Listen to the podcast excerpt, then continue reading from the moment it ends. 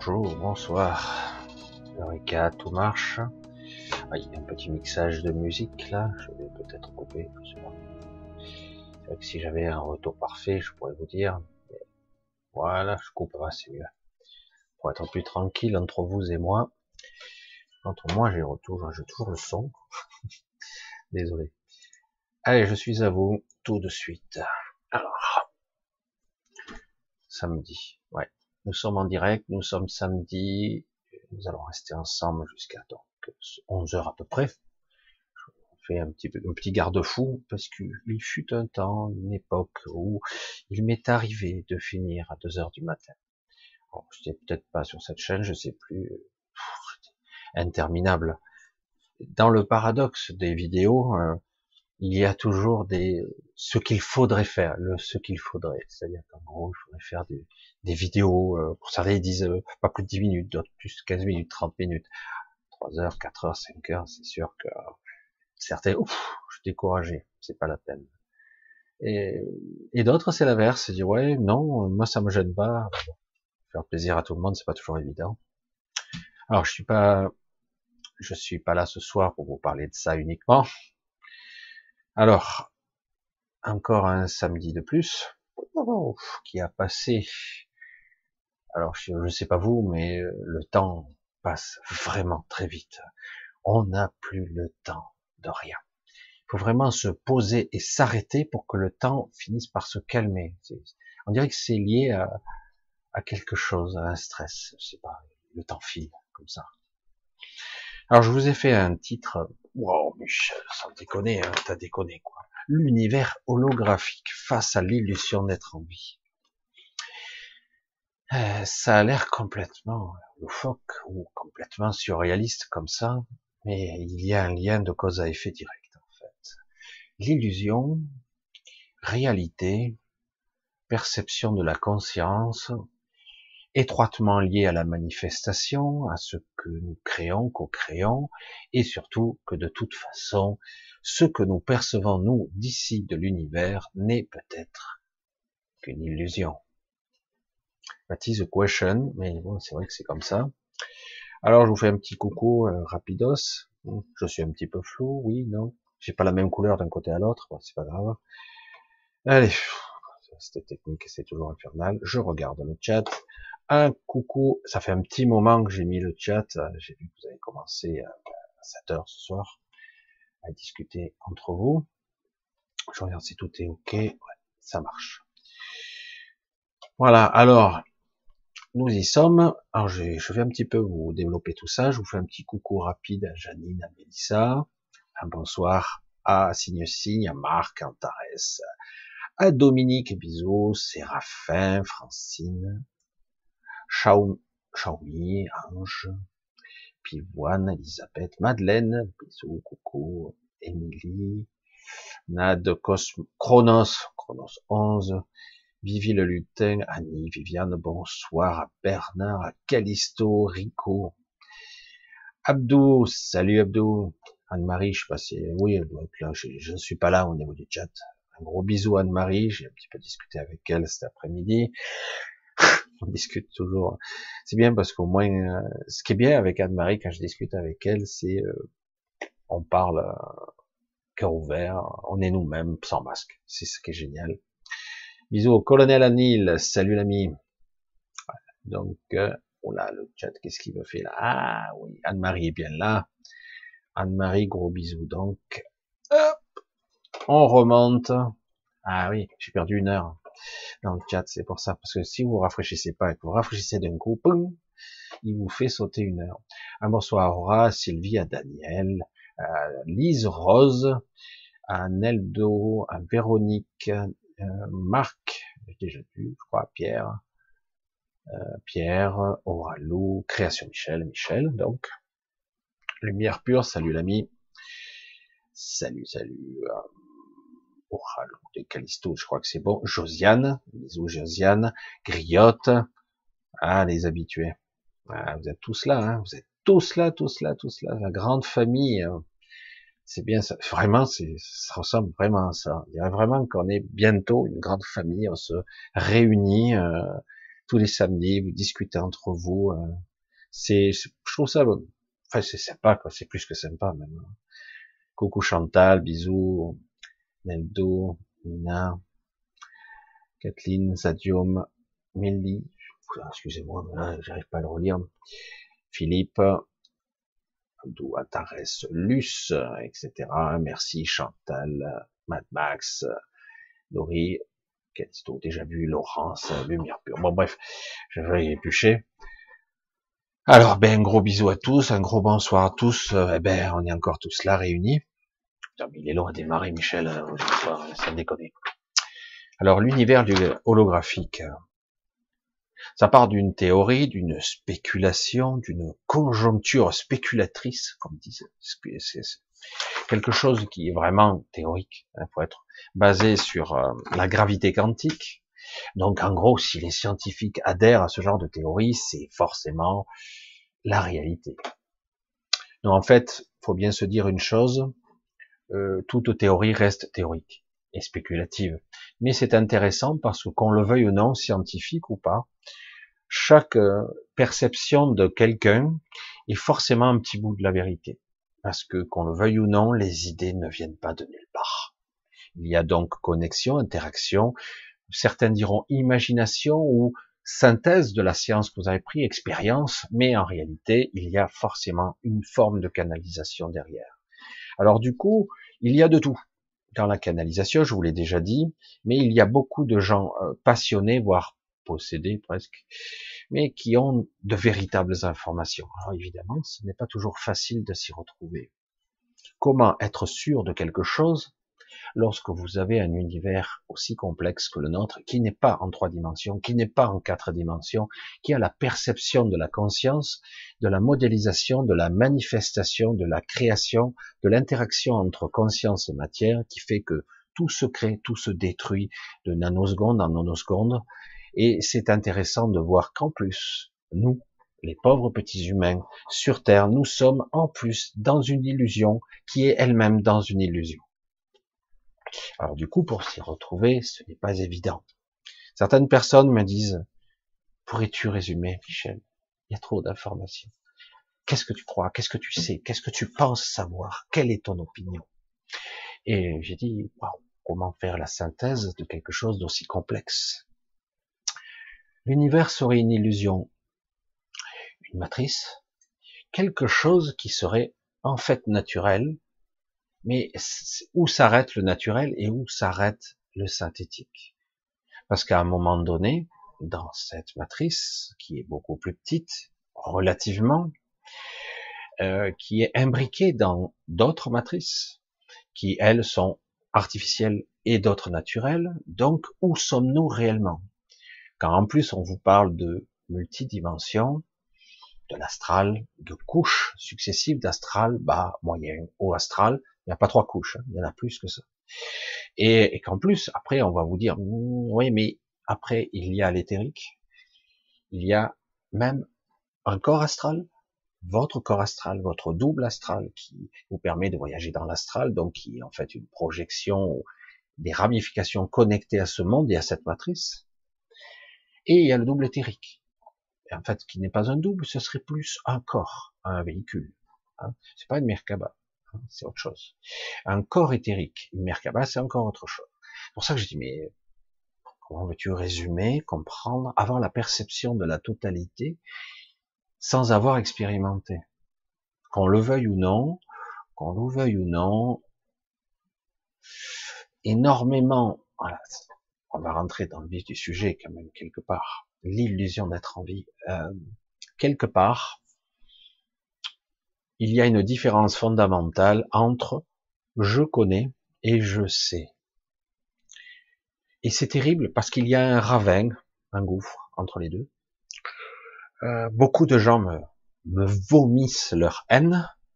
je dis waouh, c'est très spirituel de réagir comme ça, parce que je ne connais pas autant qu'eux, mais à pas, je ne détiens pas la vérité ultime et la connaissance des, des de la, la bibliothèque d'Alexandrie. Je suis désolé, en plus elle a été détruite hein, il y a quelque temps, et euh, je ne l'ai pas en moi. Et puis je vois pas l'intérêt de me entre guillemets, de me saturer. Mais, qu'importe. La connaissance a son utilité parce que c'est intéressant. Évidemment, pour l'intellect, c'est flatteur, mais après, on doit en faire une synthèse, une métabolisation, un petit peu si on veut ramener ça dans la chair, une sorte de synthèse en conscience et d'être capable de modéliser quelque chose, une réalité, des concepts en nous-mêmes. Beaucoup de gens sont très forts pour emmagasiner de la connaissance, de la connaissance d'autres personnes, de la connaissance d'autres personnes plus intelligentes parfois, plus philosophes, dans, dans toutes les disciplines existantes. On peut aller très très loin dans l'histoire, mais néanmoins ça reste de la connaissance qui a été euh, digérée et recrachée entre guillemets par d'autres humains, plus ou moins intelligents, plus ou moins évolués. C'est intéressant. Mais il y a des gens ici sur Terre, et j'en ai parlé encore cet après-midi, et j'en parlerai souvent, et l'exemple, on l'a avec les enfants, en jeune âge, généralement, avec leurs mots à eux, naïfs. Ils vous le disent, vous sortent des fois des vérités qui vous tombent le cul par terre, euh, et l'enfant il te le dit de façon naturelle, des choses spontanées qui, qui paraissent risibles, et puis tu écoutes vraiment, et tu te retrouves face à des vérités qui, boum, c'est un coup de marteau, tu reçois, tu c'est énorme quand même. Et c'est quoi cette connaissance? Ah, non. C'est quoi pas cette connaissance? Parce qu'en en fait, il ne saurait pas l'expliquer, l'enfant. Il n'a pas le système cognitif, il n'a pas appris, à part des soi-disant génies réincarnés brutalement, qui ont la science infuse de leur ancienne vie, ça, ça existe, un Mozart par exemple, qui savent des choses, mais qui ont une science humaine déjà emmagasinée. Ça, c'est autre chose. Là, par contre, là, on a quelque, un enfant ou quelqu'un qui sait, qui sait, mais qui peut pas l'expliquer. Il pourrait pas le démontrer scientifiquement. J'aimerais voir ça qu'un scientifique t'explique l'univers. Ils essaient, ils essaient. Mais franchement, expliquer l'univers en mots, euh, faut pas déconner, quoi. ça dépasse et de loin l'entendement. C'est, c'est inexplicable par des mots. Va expliquer à quelqu'un, alors que c'est devenu courant depuis au moins cinq ou six ans, qu'on nous, on nous parle de cinquième densité ou de cinquième dimension, qu'importe, c'est un petit peu différent, mais et, euh, et de façon courante. Donc je dis, ok, peux-tu me la décrire? À quoi ressemblera-t-elle? De quelle façon fonctionnera? Qu'est-ce que ça fonctionnera de? Comment? Dis-moi. Et, là, on se heurte à un bug cognitif, car dans notre système de pensée, nous ne sommes pas conçus pour penser en plus que trois ou éventuellement quatre dimensions si on y inclut la dimension temporelle. Et encore, la dimension temporelle échappe à la plupart des gens. Et donc, quelque part, comment tu fais? Et, du coup, il faut lui intégrer la conscience, euh, la projection, ce que nous sommes essentiellement, les perceptions qui ne sont pas forcément des sens, mais les sens sont perçus à un autre niveau. C'est pour ça qu'il y a un, un éventail de champs de perception qui est, pour l'instant, à peine exploré, à peine effleuré. Je parle au niveau des gens, des médiumnités, etc. On a mis un peu tout et à boire et à manger là-dedans. Certains captent très bien, certains ont affiné leur perception avec le temps, d'autres sont étranges, mais intéressants. Donc quelque part, on est dans un système un petit peu étrange où en fait tout interagit avec tout. Tout interagit avec tout. Et quelque part, ce qui paraît être n'est pas du tout je vous le fais au ralenti, ce qui paraît, ce que vous voyez, ce que vous percevez, n'est pas la réalité en fait. Pas du tout. Nous sommes tous reliés les uns aux autres, ce qui nous permet d'avoir un dénominateur commun, un, noyau de conscience, de perception en commun. Donc ce qui nous permet de vivre à peu près ensemble. Malgré les conflits, les différences de religion, d'ethnie, de croyances et compagnie. Ça, c'est les problèmes de, quelque part de la communication et surtout de la connerie humaine. Et de certaines personnes qui entretiennent ça aussi, qui, ça leur plaît bien d'entretenir les conflits. Parce que le problème de communication, de la véritable communication, et j'y rajoute un petit élément de l'intelligence et un peu de conscience, eh bien, ce qu'il faudrait, c'est que, pour ceux, je l'ai déjà dit, mais pour ceux qui voyagent un temps soit peu, ils s'aperçoivent que bon, les gens ne sont pas méchants. Après, il y a des mentalités qui sont différentes, il y a des esprits qui pensent pas pareil, parce qu'ils ont été structurés différemment. Maintenant, fondamentalement, il n'y a pas une différence extraordinaire entre si je traverse le monde, euh, je, je, je constaterai que des humains restent des humains.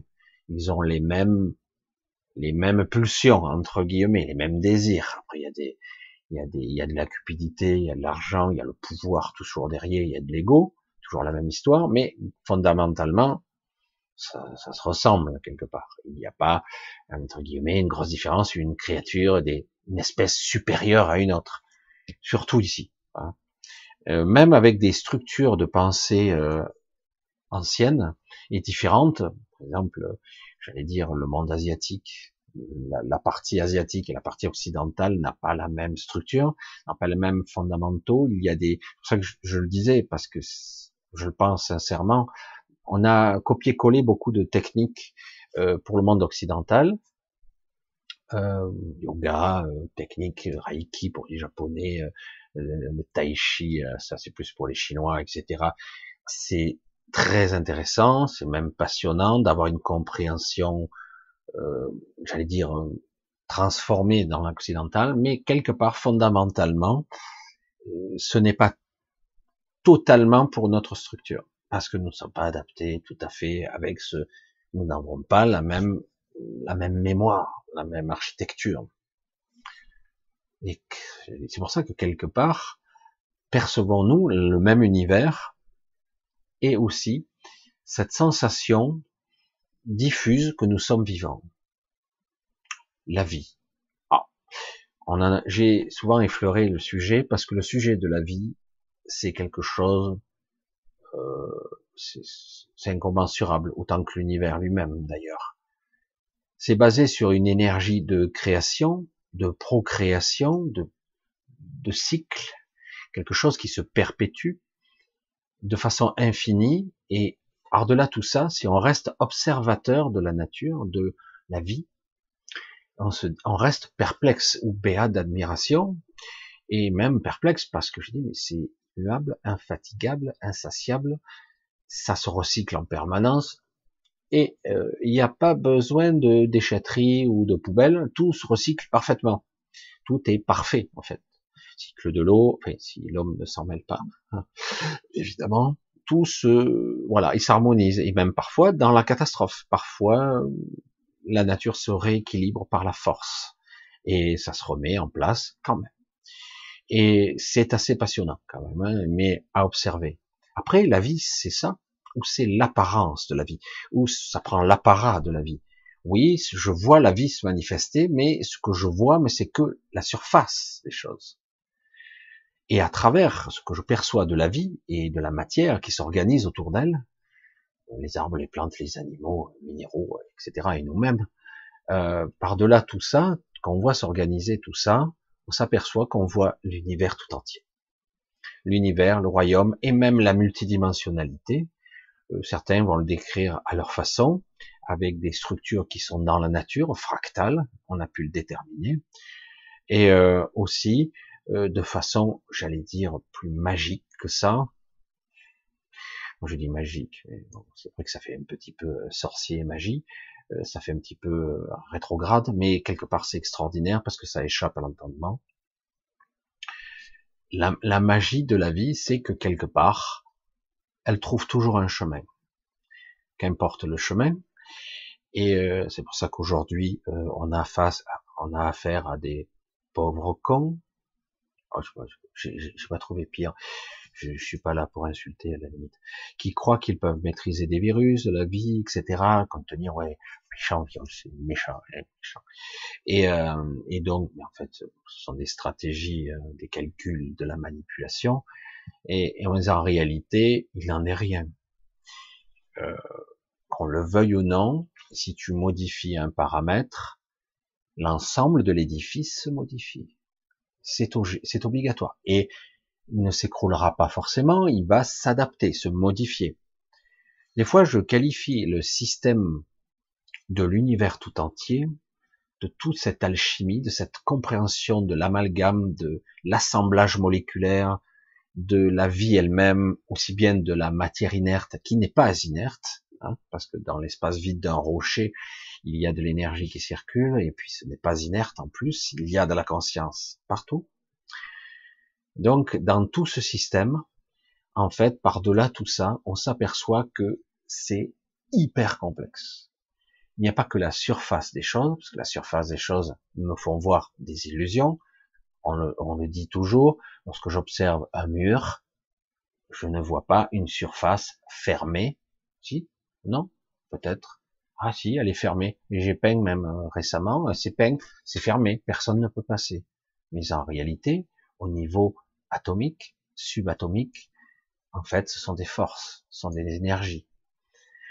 Au-delà de tout ça, des choses encore plus incroyables qui se passent dans le subatomique et au-delà. Euh, il y a de la conscience, de la supraconscience, des choses. Le temps n'existe pas de la même façon, voire il n'existe pas du tout dans certaines phases, et pourtant cela construit notre réalité. Mais c'est quoi notre réalité au fait? La réalité c'est ça. Je vis, je suis dans un corps, je vis. Mais c'est la réalité? Alors pour résumer, si je devais résumer de façon courte, en quoi, que crois-tu Michel? Ce que je crois n'est pas intéressant du tout, parce qu'en réalité, toutes nos croyances sont des pièges. Des pièges. Nos croyances sont nos limitations, en fait. Toutes nos croyances, et on en a, sont des limites, des bugs, et on se heurte à ces limites sans arrêt. Euh, et quelque part, euh, euh, dans cette perception de la vie, nous sommes que de façon embryonnairement vivant. Parce que la vie, c'est beaucoup plus que ça. C'est beaucoup plus que ça. Vous avez l'impression que parfois, vos soucis s'en vont, vous promenez en forêt, vous baignez dans un lac, dans une rivière comme derrière, ou vous faites, je sais pas, n'importe quoi, vous respirez de l'air pur, vous faites du sport, vous mangez dehors, vous faites un pique-nique, je sais pas, des trucs simples, mais qui vous rendent proche de l'extérieur et proche de vous-même. Et vous avez l'impression, pendant un laps de temps, que vous êtes vivant, que vous êtes bien, vous êtes heureux, presque. Vous y pensez pas, en tout cas, vous êtes dans un espace et dit, c'est chouette d'être en vie, c'est même agréable de respirer, de manger, de boire, d'avoir du plaisir, d'être avec des gens qu'on aime. Ça, c'est énorme, c'est beaucoup, et pourtant, nos perceptions ici de ce qu'est la vie et la vie elle-même est extrêmement bridée. C'était le prix à payer pour nous contrôler. Qu'est-ce que je crois? C'est terrible. Qu'est-ce que je pense? Quelle est mon opinion? Si vous voulez le savoir, parce que c'est pas tellement intéressant. Ici, tout est chimère et illusion. Il n'y a rien de réel. Rien. Rien n'est réel. Nous sommes dans l'astral. Nous sommes dans l'univers Pour ceux qui ont déjà voyagé dans l'astral, même s'ils croient qu'ils ont rêvé, mais certaines des fois on rêve, et parfois on passe du rêve à l'astral, et parfois on passe directement à l'astral, ça dépend. Mais pour ceux qui croient qu'ils ont un petit peu vécu un petit peu de l'astral, savent peut-être de quoi je parle. Il arrive parfois, je parle même plus de rêve lucide, c'est au-delà, où euh, même l'astral à un niveau supérieur, c'est plus réel qu'ici je ne plaisante pas, au niveau des perceptions, au niveau de la richesse, et même au niveau de, l'énergie, de la conscience qui circule en vous. Vous vous sentez moins enfermé, à un certain niveau. Hein. Vous vous sentez moins prisonnier. Alors qu'ici, on ne ressent que ça. La prison, elle est omniprésente. C'est terrible. Mais néanmoins, on la ressent quand même. On sent qu'on n'a pas le contrôle. Pourquoi? Parce qu'on est fragmenté. J'ai dit à certaines personnes, je suis un fragment, un gros fragment. Mais vous tous, vous l'êtes. Vous êtes des fragments de vous-même. Vous n'êtes pas la totalité de vous-même. Déjà, vous êtes en grande partie déconnecté de votre esprit. Déconnecté, c'est du coup quelque part, vous êtes à la dérive et à la merci de votre ego, de votre pensée, de vos émotions, euh, de ce que vous êtes, parce que quelque part, il n'y a pas la boussole, il n'y a pas le vrai vous euh, qui, qui est aux commandes. Il est là, mais il est tellement loin. La connexion est, on peut pas déconnecter à 100%. Mais globalement, la, s'il y a une séparation quand même, il y a un clivage. C'est comme si quelque part vous étiez au fond d'un puits très profond et vous étiez en train de crier bien fort à, vous-même. Vous, en fait, je vais vous donner une image encore plus précise. Vous êtes au fond du puits, mais en réalité, vous n'y êtes pas.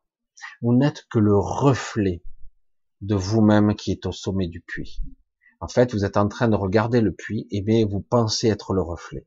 C'est carrément dingue. Et vous essayez d'appeler, mais en fait, vous n'avez pas le contrôle. C'est lui là-haut qui a le contrôle. Parce que c'est lui qui peut bouger l'image, etc.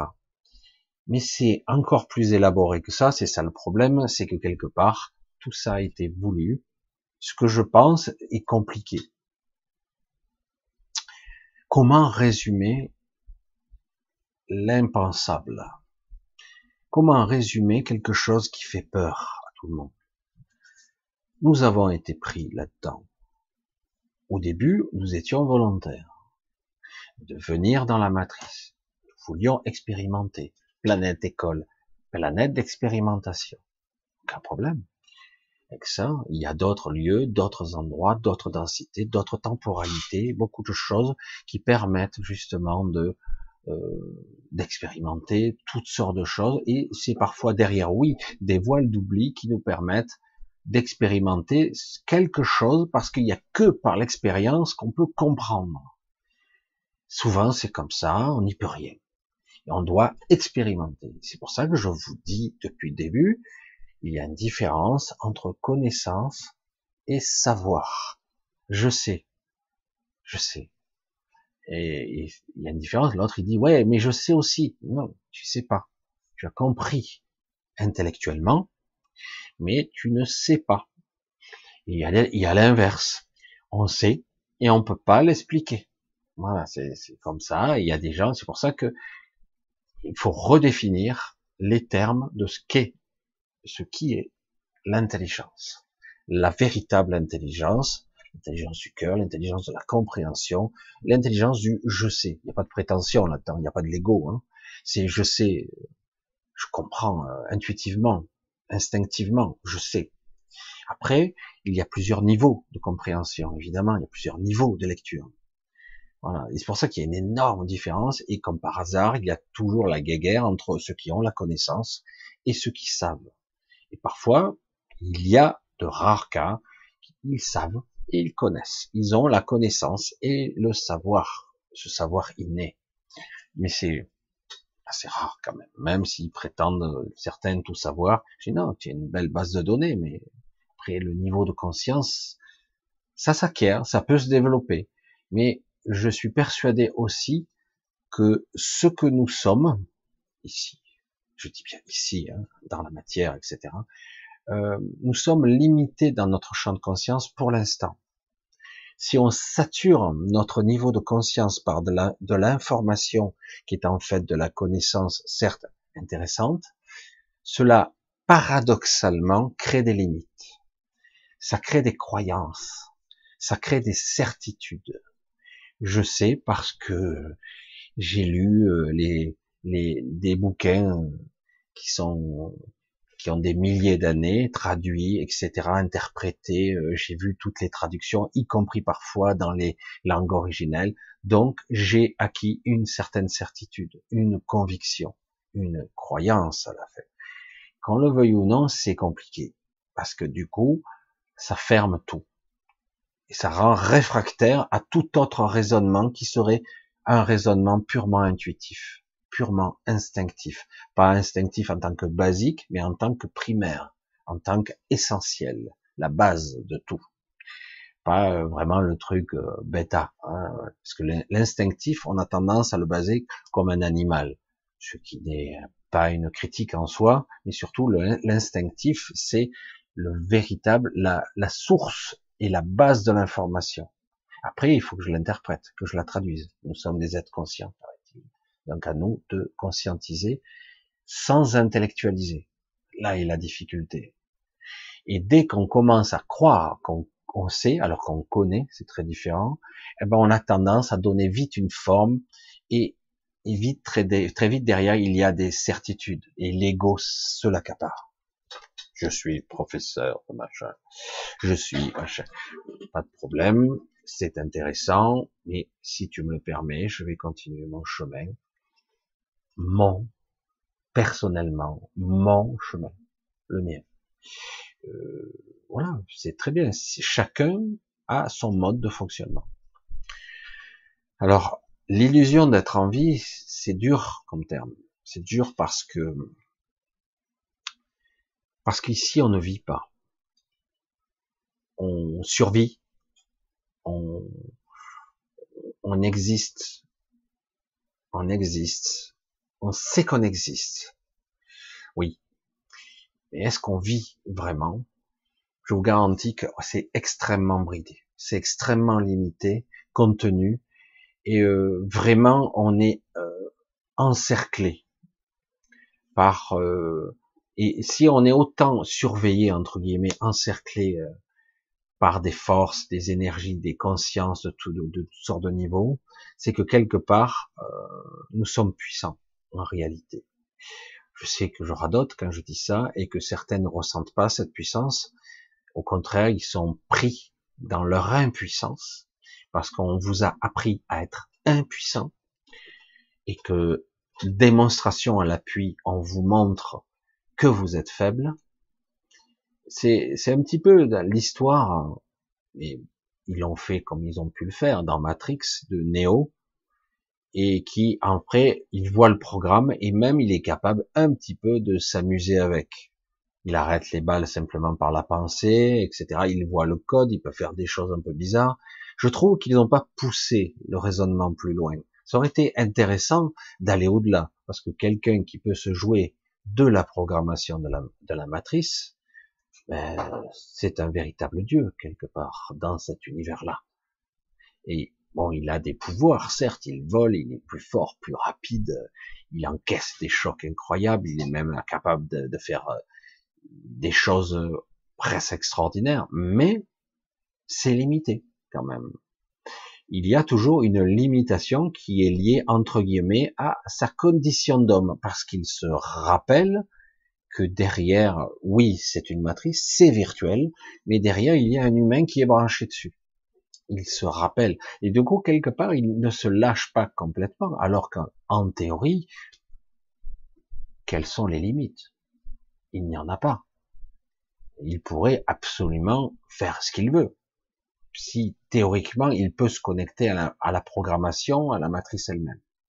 En théorie. Et euh, mais c'est vrai que quelque part, on se heurte à des limitations.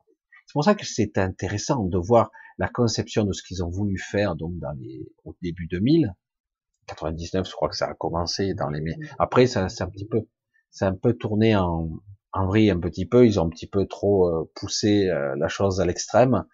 Dans l'aberration et la stupidité euh, c'est devenu con vers le, le 3 c'est dommage c'était bien mal hein, mais parce que quelque part on met 300 000 machins. Ils ont détruit plusieurs fois Sion je dis, mais à chaque fois ils refont, et puis ils ont mis beaucoup de temps pour la redétruire, etc. Je dis, mais euh, ils sont stupides ou quoi? Parce que, je veux dire, avec la technologie qu'ils ont et tout ça, ils pourraient le, la détruire beaucoup plus facilement que ça en faisant cette invasion de sauterelles, quoi, à l'échelle. Euh, fait, je trouve ça, euh, fait, c'est caricatural, c'est purement humain, tout ça. C'est ça, c'est une réflexion humaine. Parce que bon, mais au-delà de tout ça, c'est vrai que c'est intéressant de voir qu'il y a une réalité imbriquée dans une autre réalité et que dans la matrice, on ne voit pas la différence. La seule différence, c'est que quand tu émerges, c'est pire. Quand tu te réveilles, tu te dis, putain, le monde d'aujourd'hui, quand je me réveille, il est pire que celui dans lequel j'étais. C'est pas génial. Mais c'est vrai que là, euh, on voit bien que quelque part, on n'a pas la perception de la limitation, c'est-à-dire qu'on ne voit pas la différence qu'il y a entre le monde de la matrice, celui qui est, connecté à la matrice, et celui qui est sorti de la matrice. Il n'y a pas de différence, en fait. Pourtant, ils auraient pu nous faire une différence, fondamentalement. Et du coup, ici, on pourrait se poser la question, est-ce que c'est pareil? Est-ce que je suis, pas de la même façon, quelque part, est-ce que je suis connecté à une matrice que quelque part, pas mon cerveau, mais mon, essence, une partie de mon, de ce que je suis, mon corps astral, mon corps astral serait prisonnier de cette matrice et euh, de la même façon, du coup, on me refait venir ad vitam aeternam à chaque fois, y compris dans le bas ou le moyen astral et l'astral. Oui, c'est le cas. C'est le cas. Euh, on décède, on va de l'autre côté. C'est pas forcément désagréable. Pour certains, oui, d'autres non. Même certains, c'est même pas mal du tout. Mais ça reste un niveau d'existence qui n'est pas très élevé. C'est un niveau de conscience qui est pas très haut, à peine au-dessus de cela, d'ici. C'est le piège de la matrice. Ici, nous sommes piégés. On va dire, mais merde, quand je meurs, alors euh, je suis piégé encore? Oui. La plupart des gens rentrent dans un processus où ils sont piégés. C'est une autre forme de contrôle et de prison qui se passe après le décès. Ah, merde alors. Alors tous ces médiums qui contactent tous ces morts, euh, contactent des gens qui sont prisonniers. Eux ne sont pas forcément, c'est pas ouvertement dit comme ça, mais ils sont décédés, ils sont à un autre niveau d'existence, et euh, quelque part, ils sont dans un autre système. Un autre système de contrôle, différent, mais ça en est un autre. Le monde de l'éther est au-delà, le monde morantiel est encore au-delà. Et il y a des niveaux de conscience, de libération de l'esprit et de conscientisation qui n'ont pas de limite. Ici, euh, on est limité.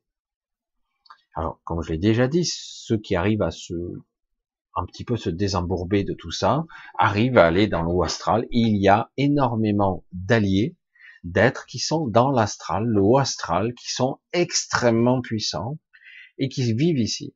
Et ils sont aussi dans la matrice. Ils sont dans cet astral qui est beaucoup moins contrôlé à ces niveaux-là, mais qui l'est encore.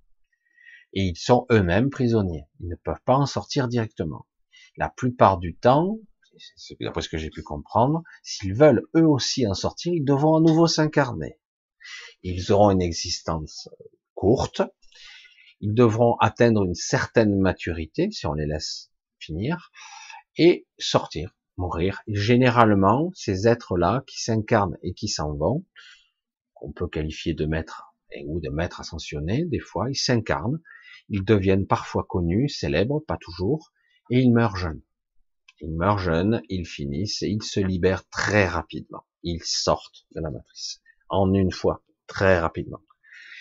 Et euh, mais euh, quelque part, c'est toujours difficile à, entendre dire aux gens, oui, euh, des maîtres ascensionnés sont dans la matrice. Beaucoup même de canalisations qui existent aujourd'hui, les Chanel canalisent soi-disant l'archange bidule ou machin, et en réalité, c'est de l'astralisation, c'est de, ce sont des entités. Elles sont ni bonnes ni mauvaises, elles sont là juste pour le contrôle. Donc on a de la bonne information, mais on n'a pas toujours, c'est pas la réalité de l'information. Par contre, ces êtres qui sont, entre guillemets, beaucoup plus évolués dans l'eau astral, peuvent nous aider. C'est pour ça qu'il ne faut pas non plus être sectaire et dire oh, tout ce qui vient de l'astral est forcément négatif. J'ai déjà dit, c'est une polarisation. Il y a les deux.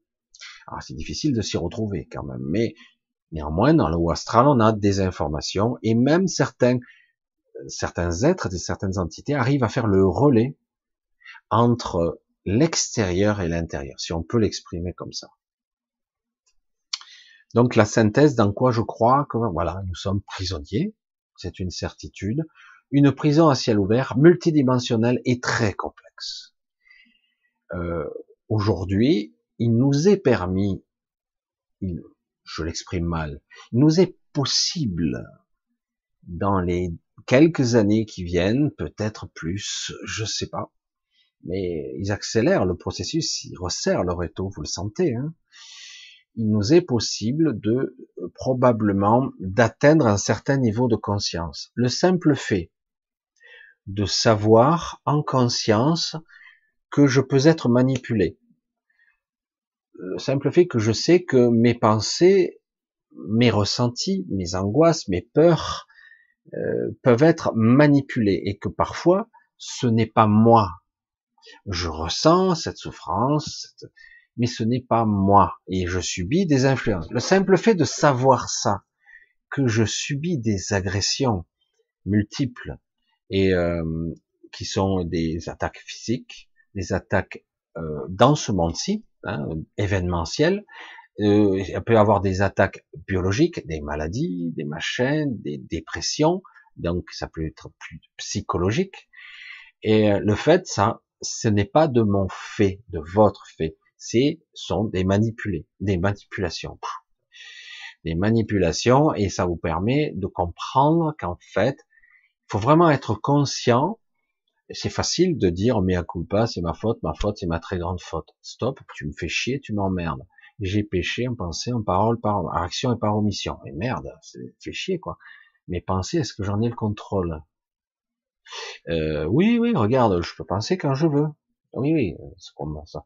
Mais bien souvent, il y a des pensées qui viennent de façon inopinée et spontanément n'importe quand. C'est pas les vôtres, systématiquement. C'est le, le, processus de, la pensée, cette pensée-là, qu'on n'est pas naturelle, n'est pas du tout naturelle. Ça ne veut pas dire qu'on ne pourrait pas penser, ça veut dire que normalement, on n'est pas censé penser tout le temps. Vous vous rendez compte un petit peu dire que quelque part, quelqu'un qui serait l'humain 2.0, ou même un humain tout court, j'allais dire un vrai humain complet, avec son esprit, il devrait, il n'est pas obligé de penser. Merde. On est tellement habitué à penser pour ne rien faire, pour ne rien dire, à fantasmer, à partir dans ces délires, dans ces trucs. On est tellement habitué à, on est même accro à nos, à nos fantasmes, à nos projets, à nos idées, etc. Et on simule tout ça que finalement c'est presque une saturation euh, informationnelle de la pensée et de l'émotion qui nous envahit.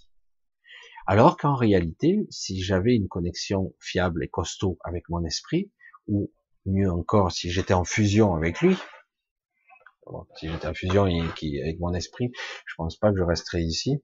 Il y a une déconnexion, je vois pas l'intérêt même. Mais bon, mais imaginons que je sois assez connecté à cet esprit de, avec un grand pourcentage, je n'ai pratiquement plus besoin de penser je peux faire, vivre, vaquer, être, sans penser, sans problème. Il y a, alors il s'agit pas de bloquer les pensées, il s'agit de, de les contrôler en fait, et qu'elles soient à notre service, et non pas que ça soit quelque chose qui vous, qui est là pour vous desservir.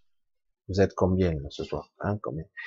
Si on faisait un, un, un 600 quelques, si quelque part, je vous posais la question à vous, 640 et quelques que vous êtes là, si, si je vous posais la question là, est-ce que dans la journée, vous n'avez pas, vous n'êtes pas parti dans vos pensées pour des choses chimériques, sans intérêt, au moins 10 ou 15 fois dans la journée, si c'est pas plus que ça. Certains passent leur journée euh, dans leur projet, dans leur angoisse, dans la journée. C'est non. Chacun d'entre vous n'avait pas le contrôle réellement, parce que quelque part, dès que vous avez un sentiment d'angoisse, sous-jacent, vous essayez de comprendre pourquoi, et oui, euh, je me suis disputé avec ça, ah oui, merde, j'ai un nouveau boulot, j'espère que je serai à la hauteur, l'angoisse, ah oui, euh, merde, j'ai eu un gros problème, je sais pas comment je vais le régler, l'angoisse, machin, et on, est là en train de simuler tous les scénarios, etc., etc., etc. Et du coup, on est dans un processus que la plupart des gens qualifient de normal. Ben ouais, c'est normal, il est inquiet, bien sûr. On a été programmé pour ça. Et du coup, on passe notre vie à se bouffer de l'intérieur euh, par des pensées et des sensations qui vont avec. Euh, je repose la question, suis-je en vie? Je la ressens, ma vie, mais par-delà tout ça et à travers toutes ces couches, je ressens l'angoisse, la peur, l'anxiété, le doute, les limitations, la prison omniprésente, partout. Qu'est-ce que je crois de cet univers? L'univers est une illusion, une chimère. Celui qu'on nous projette, scientifiquement, attention, la sonde qui est allée sur Mars, machin, moi ça me laisse perplexe. Ça, me laisse perplexe de stupidité. Je suis pas scientifique, je n'ai pas les compétences, mais d'où je parle, moi, je, n'ai qu'à me la fermer, franchement. Sérieux. Mais merde, j'arrête pas de le répéter. Balancez-moi de faux je sais pas, c'est un projet de milliards de dollars. Euh, je sais pas combien de sondes sont partis sur Mars avec les petits robots. C'est pas Nono, hein, le petit robot, c'est pas celui-là. Il, là, il, est rigolo, hein, il fait, il prend des photos et tout, il prend des pierres, des prélèvements, et puis un jour il va repartir, revenir sur Terre. Bravo, ils vont tous, congratulations. Et nous, on est là. C'est tout. Euh, je sais pas où sont les, les films extraordinaires. Bon, évidemment, euh, aujourd'hui, on est tellement abreuvé d'images de synthèse que euh, on te balance une image et on ah, c'est même pas sûr que ça nous fasse vibrer. Mais quelque part, il y a rien, quoi. Il y a rien. Je veux dire, la sonde elle est partie, putain, faites-moi un zoom arrière, s'il te plaît, montre-moi la Terre, tout, le système solaire, tout, montrez-moi la vidéo de ça, rien que ça, ça vaut le détour, montrez-moi tout, qu'est-ce qu'on voit, hein montre-moi, rien, rien du tout, rien, nada, ah bon, d'accord, d'accord, donc on est dans l'illusion totale, les chimères, on est dans des technologies de pointe, oh, on a dépassé les années 60 quand même, hein. maintenant on commence à, à être équipé côté matos, et, euh, et on a toujours ben, une imagerie de merde. Et chaque fois qu'on a de la belle imagerie, c'est de l'image de synthèse. C'est terrible. Et, et, parfois même on, on, on vous vend un, un, satellite, un machin, et regardez bien, c'est de l'image de synthèse. C'est terrifiant, quoi. Aujourd'hui, on, on, en est à un stade. En plus, on ne voit plus la différence. Donc, c'est donc on sait plus. Et et après, on nous dit, ben regardez, on a observé les étoiles, machin, le déplacement des galaxies, donc on en a calculé que donc l'univers était en expansion, que c'était à 13 milliards 8, il paraît, plus 13 milliards 7, ah, oh, ça a changé, 100 millions d'années, donc l'univers à 13 milliards 800 millions d'années, sur quoi vous vous basez? Ben, Le déplacement, la première euh, source lumineuse, machin, la vitesse de la lumière, machin. Je dis bon, ok. Euh, c'est les calculs rudimentaires d'un esprit étriqué, malgré que ces gens sont avec la connaissance, comme je vous disais tout à l'heure. Et je dis, mais l'univers n'est pas comme ça, quoi. C'est pas du tout comme ça.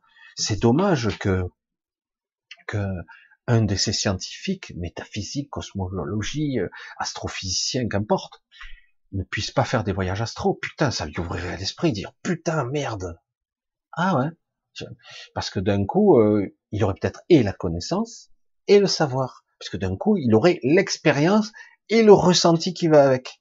Parce que chaque fois qu'on se connecte à quelque chose, qu'on voit un panorama, ce qui est un peu frustrant ici dans cette dans cette réalité, soit soi-disant en passant, c'est que lorsque vous êtes astralement un petit peu élevé, même si c'est astral et que ça reste quelque part un petit peu imprégné et limité, mais moins limité, eh ben vous interagissez avec votre réalité.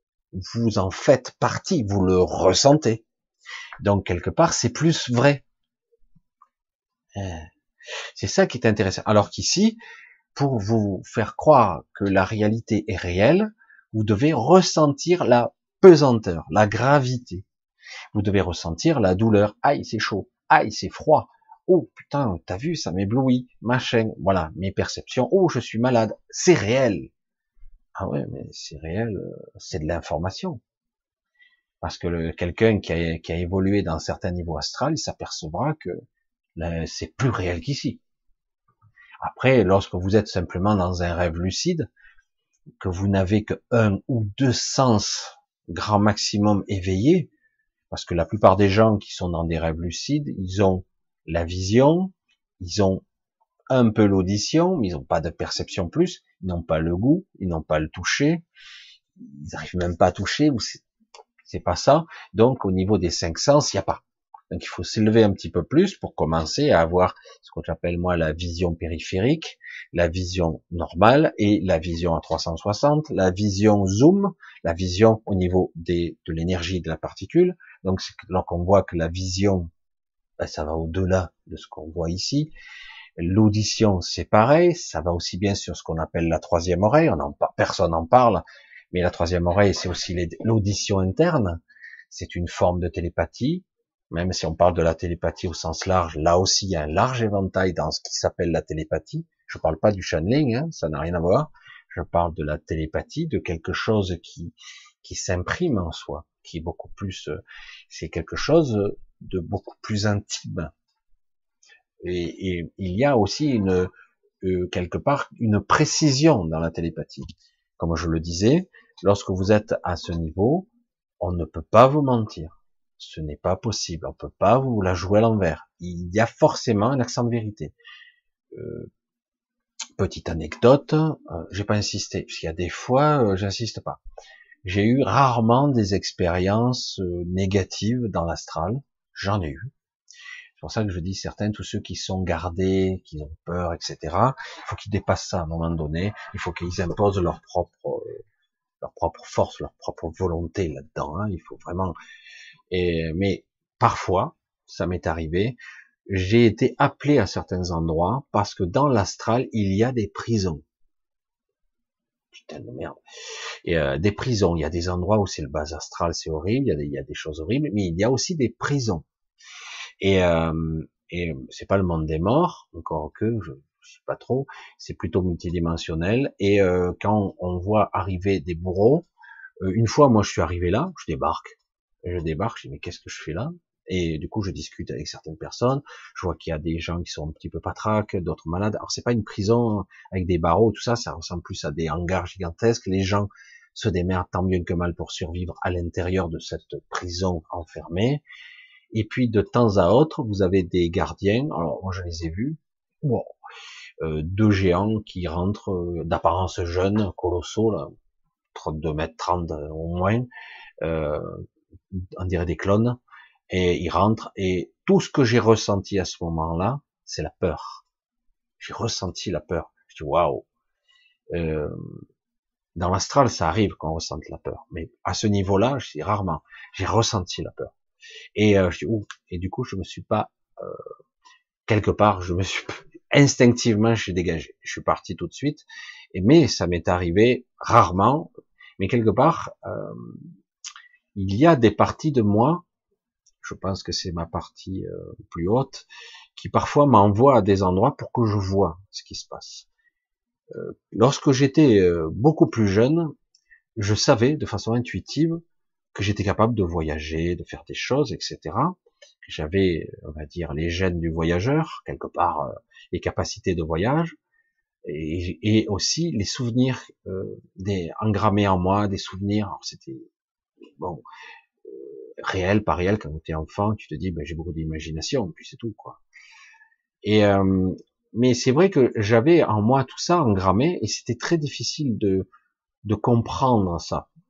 Parce que, au niveau cognitif, euh, malheureusement, ici, personne vous éduque, et au contraire, on a tendance très vite à vous mettre euh, sous psychotrope. Si très vite tu es un petit peu trop un enfant bizarre. Donc, euh, même si je passais des heures à m'enfermer dans ma chambre parce que je détestais vivre, euh, donc je passais, j'écoutais de la musique du matin au soir, et du coup je partais dans mes fantasmes, ouais, tu fuyais la réalité, bah, ouais, si tu veux l'exprimer facilement comme ça, mais en réalité très vite j'ai pu comprendre qu'il y avait des connexions multidimensionnelles et la capacité de voyager, et que quelque part ici c'était une prison une prison à ciel ouvert, beaucoup plus vaste qu'il n'y paraît, mais une prison quand même, une limitation. Et euh, quelque part, je suis content. Bizarre de dire que je suis content de façon décalée, de voir que beaucoup de personnes aujourd'hui, en cette période, comme par hasard, les gens ressentent de façon oppressément, de façon angoissée, ressentent qu'on les prend pour des cons et mieux encore, que leur vie ne vaut rien aux yeux de leurs dirigeants. Je vais le redire au ralenti pour que vous compreniez. Pour ceux qui passeraient par hasard, qui me prendraient pour un, je sais pas quoi, un complotiste ou autre, les dirigeants qui sont que des pantins, hein, des pauvres cons, les, gens qui sont là pour gesticuler, pour simuler un système. Ces êtres-là n'ont rien à foutre de nous. Si on crève par millions, ils s'en foutront. N'espérez pas la moindre compassion. C'est pour ça qu'on nous dit euh, ils ont privilégié la vie euh, plutôt que l'économie. Ah ouais, non mais tu prends pour un con. L'économie allait s'écrouler, donc c'est un prétexte aussi. Hein pour faire votre reset, votre calcul, etc., de re, reparamétrer la machine quelque part. Donc quelque part, il faut bien se dire une chose quelque part. Il faut être conscient des choses. Il ne s'agit pas d'être terrifié. Il s'agit d'être conscient. Ce n'est pas parce que je ne vois pas les choses qu'elles n'existent pas. Euh, moi, je dirais simplement euh, qu'en réalité, c'est bien d'être conscient qu'ici, nous sommes dans une pseudo-réalité bridée, limitée. Voilà. C'est une prison à ciel ouvert, une prison multidimensionnelle où on vous influence, où vous êtes encerclé de toutes parts par des voix, etc. C'est hyper déprimant ce qu'il dit. Oui, parce qu'il faut être conscient de ça. Parce qu'une fois qu'on est conscient, même si on ne sait pas comment s'y prendre pour se désembourber de tout ça, le fait de le savoir vous rend beaucoup plus puissant, tout de suite. Parce que par contre, si vous faites prendre par des égrégores, par des pensées, par des entités, par des, influences diverses et variées, par l'astral, parce que vous voyagez tous dans l'astral, hein, ne vous y trompez pas, hein, eh ben, si vous faites prendre et que vous n'êtes pas un temps soit peu conscient, même si vous vous en souvenez pas, même si vous vous en souvenez pas, eh ben, eh ben là, vous êtes assailli, vous êtes vampirisé, maltraité. Alors que si vous êtes conscient, ça sera plus difficile. Ici, on est vraiment dans une illusion. Tout ce que vous observez autour de vous, matière, énergie, étoiles, soleil, système solaire, si je vous disais que le système solaire n'est pas comme vous, le croyez, ah non, on a neuf planètes, ah non, c'est vrai, huit, Pluton a été déclassé. Ah oui, il y en a peut-être une dixième. Planète 9, planète 10. Non, non, non, non. Oui, euh, il y a une naine brune probable qui est pas très loin, qui qui fait que notre système est double en réalité. Je pense que ils le savent, mais ils ne veulent pas trop nous le dire, malgré que quelque part certains ont photographié pas mal de choses. À ce sujet, d'ailleurs, je voulais vous montrer aucun rapport, hein, mais les photos, peut-être à la fin, je vous montrerai un petit peu. Il y a Christian qui m'a envoyé des trucs qui sont intéressants à observer. Et euh, je voulais aussi vous parler, mais je l'avais pas retrouvé, du coup, vous parler d'autre chose. Ce qu'on appelle le, flash de l'instant présent. L'impression de l'esprit sur la matière. Euh, je vous ai dit déjà une fois que personnellement, c'est dans des circonstances particulières, je me suis créé dans l'astral, euh, parce qu'on peut le faire, hein, même quelqu'un de décédé, il peut ne pas aller dans la lumière, il peut sortir et aller où il veut. Il n'est pas obligé de suivre le trou du cul devant. Ah, euh, ah c'est magnifique et tout. Bon, c'est le piège ça, hein, mais bon, vous pouvez aller où vous le souhaitez. Une simple intention suffit. Même, même si vous parvenez pas à sortir, vous pouvez vous créer votre petit coin à vous bon, euh, quelque part, euh, l'éternité, ça fait long, mais, mais quelque part, déjà, vous pouvez très bien vous créer un petit monde. Moi, je l'ai fait au décès de ma chienne. J'ai fait, je me sentais mal et j'avais envie de la retrouver et j'ai créé cet espace pour qu'elle soit là avec moi.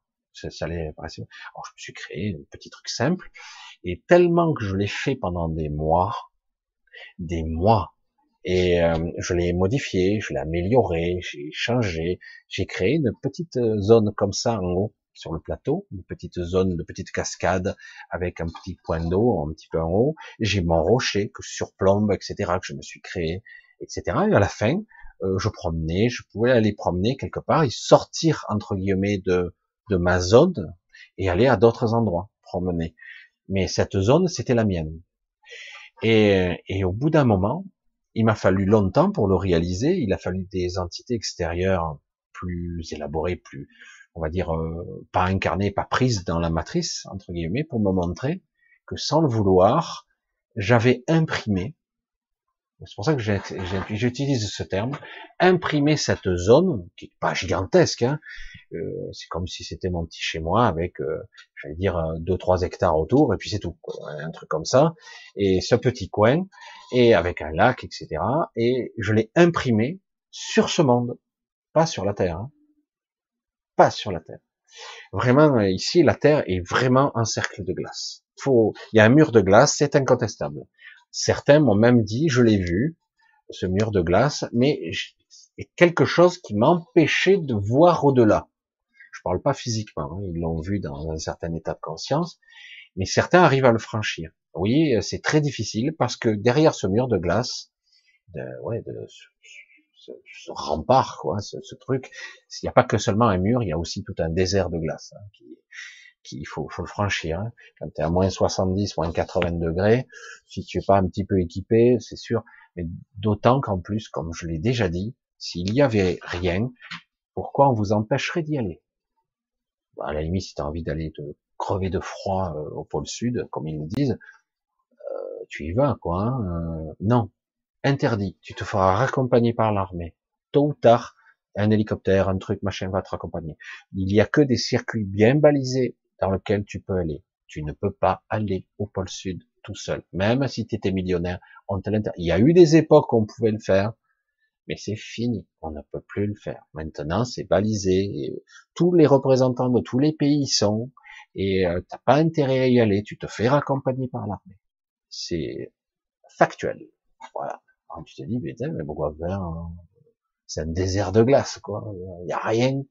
Ce que je veux dire, les installations, pour survivre là-dedans, il euh, faut être, faut en avoir envie, il faut être motivé, quoi.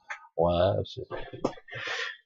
voilà. Et c'est pour ça que je vous dis, à un moment donné, vous avez un mur de glace, et si vous le franchissez, eh ben, vous avez Gaïa, ce que certains appellent Gaïa, ça c'est le nom, euh, j'allais dire asiatique, d'Asie. Moi je l'appelle Cilia parce que le cœur de ce monde, c'est le cœur de Cilia. Bon, ça a toujours été Cilia pour moi, mais bon, j'ai entendu Gaïa, je trouvais ça sympathique aussi. Mais chacun va le nommer. Je pense qu'il a eu d'autres noms, ce monde, euh, de par les, de par les, les ethnies, etc. Il y a eu d'autres noms. Et euh, mais certains endroits, on pouvait pas les franchir, on pouvait pas parce que c'est multidimensionnellement pas la même fréquence. Et du coup, c'est très difficile. Il y a que deux zones, dont une un peu plus grande, où il y a Amésia ou Amésia ou Amésia. Je me rappelle plus le nom de cette ville, qui a été construite depuis 30 ou 40 ans, je sais plus exactement. Euh, je crois que ça fait 40 ans. Mais euh, c'est une ville qui a été construite pour ses sacs à merde, ses élites, ses êtres supérieurs. Et ils se sont construits une ville, une ville style euh, totalement artificielle, euh, régie par euh, intelligence artificielle. Euh, c'est une ville, c'est au milieu de la nature, c'est magnifique quelque part, mais c'est froid. Parce qu'on est actuellement quelque part euh, dirigé par des êtres, euh, j'allais dire cybernétisés, déconnectés. Ils n'ont pas la, la, puissance de l'esprit, donc ils sont des machines. C'est des puissantes machines, mais ce sont des machines très élaborées. Euh, J'en ai parlé souvent à des amis, même euh, souvent. C'est vrai qu'on peut simuler une conscience très élaborée avec euh, avec une intelligence artificielle. Si en plus elle est connectée au réseau neural, les réseaux, parce qu'on peut les connecter, ça peut faire encore quelque chose d'assez puissant. C'est inimaginable. Et, et il y a d'un autre côté, il y a plus, moi j'appelle ça le jardin, un endroit qui fait que quelques centaines d'hectares, pas plus, où ils peuvent passer, mais pas plus. Ils sont jamais arrivés, malgré leur technologie, leur puissance. Euh, ils ont des technologies extraordinaires. Hein, on parle même il y a les anciens, hein, mais ils ne sont jamais arrivés à pénétrer les espaces multidimensionnels qui sont autour. Jamais.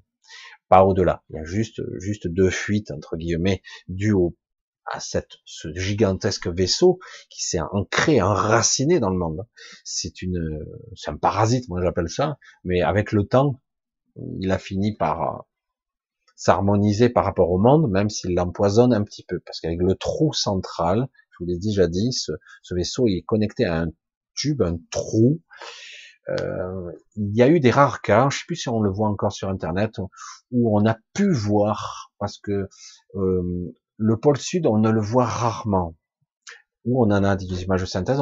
Et comme par hasard, il y a toujours une gigantesque dépression, euh, des nuages, des tourbillons, des tempêtes qui tournent, et il y a euh, un trou en son milieu.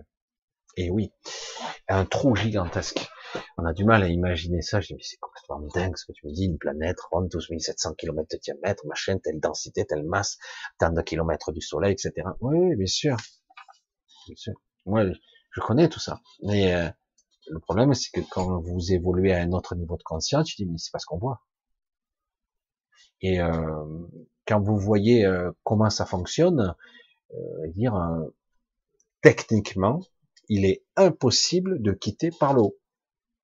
Impossible de sortir par là. Impossible. Vous pouvez aller avoir une certaine altitude, mais à un moment donné, que vous le vouliez ou non, ou non, vous arrivez dans un espace fluidique. Il y a une frontière fluidique. Et du coup, euh, c'est l'eau d'en haut, comme on voit dans les Écritures. C'est, mais c'est pas, moi je pourrais pas le décrire comme étant de l'eau, comme de l'eau, mais ça y ressemble. Voilà, c'est ça pas la même densité que euh, que, que l'air ou même l'espace. Euh, c'est pas du tout pareil. Et c'est assez intéressant quand j'avais vu la première fois Stargate, l'horizon des événements, le tunnel, qui désintègre là, hein, qui dématérialise et rematérialise de l'autre côté, d'un monde à l'autre ou d'une galaxie à l'autre. Eh ben, ils ont, ils avaient montré euh, l'apparence de l'eau et ça, j'avais trouvé ça très intéressant. Et c'est pour ça que j'étais, j'étais intrigué de voir qu'il y a eu quand même pas mal d'informations non stupides dans Stargate, tout en étant un film de science-fiction fantastique, space opéra comme disent certains. Et euh, mais j'ai dit tiens c'est intéressant quoi, qui parle de de ce, cette, de ce monde fluidique qui en fait, euh, on ne peut pas le franchir avec la matière. Et ne vous y trompez pas, la zone Terre est passée par là. Est passée par là pour pouvoir venir. Bref, on va pas rentrer dans trop de détails. C'est étrange comme vision. Qui d'entre vous auront un jour peut-être la chance de pouvoir voyager au-delà, entre guillemets, d'une certaine altitude, parce que c'est bien beau de voir une certaine altitude, de voir la courbure de la Terre, ok. Euh, n'oubliez pas qu'on a une sacrée dimension, hein. on a le volume d'une planète qui est en fait ouvert, c'est plus que 12 700 km, hein, donc on a beaucoup plus, euh, on a une circonférence, et vous voyez la courbure avec une sorte de, de brume atmosphérique euh, qui est en surface, qui recouvre le tout comme un brouillard. Et euh, mais en fait, même sur l'ISF, alors que normalement elle est à, je crois qu'elle est à, je ne vais pas dire de conneries, mais 300 km d'altitude, c'est pas le cas du tout. Vous voyez bien que en fait vous n'êtes pas très haut, vous n'êtes pas très loin de, pas très loin en fait de la Terre. Donc vous ne pouvez pas voir la Terre dans sa dans sa totalité. Vous ne voyez que la zone Terre, comme par hasard. Et de toute façon, vous ne pourrez pas aller ailleurs. Vous ne pourrez pas aller ailleurs et surtout, vous ne pourrez pas aller plus haut. Alors, quelle est la réalité de tout ça? Je ne peux pas aller en haut. Parce qu'en plus, après, il y a des ceintures électromagnétiques, il y a la ceinture de Van Allen, soi-disant, il y a beaucoup de choses. Euh, et en plus, je peux pas aller en bas. Comment ça? Et non, euh, je suis limité à je sais plus combien de kilomètres. Je peux pas aller en bas. Euh, il y a eu des expériences menées avec des foreuses qui sont extraordinaires, qui peuvent forer à je sais plus combien de kilomètres de profondeur, puisqu'ils peuvent en rajouter des longueurs qu'ils veulent. Au bout d'un moment, ça casse, euh, on ne sait pas. Et euh, je sais plus quelle profondeur exacte, c'est quelques kilomètres, pas plus. Quelques, je sais plus, je sais 16, 20 ou 30 kilomètres, je sais plus. Il y a une, c'est pas profond en fait. On va pas très profond. Il y a que par le boyau central qui lui euh, puise de façon énergétique l'énergie euh, euh, du cœur de cette planète, mais ils n'y arrivent pas jusqu'au cœur, hein, c'est beaucoup trop loin, et, qui, qui emmagasine et stocke l'énergie pour ce vaisseau, entre guillemets, pour qu'il puisse générer sa propre matrice, entre guillemets. Cette matrice est multidimensionnelle, du coup, on a un volume limité, mais, comme je l'ai déjà dit, qui donne l'apparence d'un volume gigantesque, aussi grand qu'un univers. C'est pour ça que c'est assez étrange. Et il y a une autre matrice qui est beaucoup plus grande, qui englobe une partie du système solaire, qui va jusqu'à, je crois, jusqu'à un peu au-delà de Mars, Et, mais cette matrice-là est très différente. C'est une autre structure, c'est beaucoup plus poreux, ça n'a rien à voir avec ce qu'on a nous. Et, et c'est seulement à Jupiter qui est une sorte de base avancée qui est beaucoup plus compliquée. D'après ce que je sais, il y a beaucoup plus de planètes que neuf. Il y a la, la sœur jumelle, j'allais dire, ou la copie de, Gaïa de l'autre côté du, du Soleil. Vraiment, elles évoluent de façon à la même orbite, et euh, mais de façon symétrique. Elles sont euh, connectées.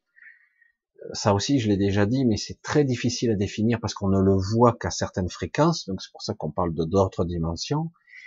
Chaque monde et, et dans, si on le voit de façon expliquée par la relativité, on va dire générale, ou restreinte, en tout cas de, sur la théorie de l'espace courbe, dans les puits gravitationnels d'un soleil, par exemple, vous avez la masse gravitamétrique, gravimétrique, pardon, j'exprime mal, gravimétrique du soleil, euh, la masse gravimétrique du soleil qui courbe l'espace-temps.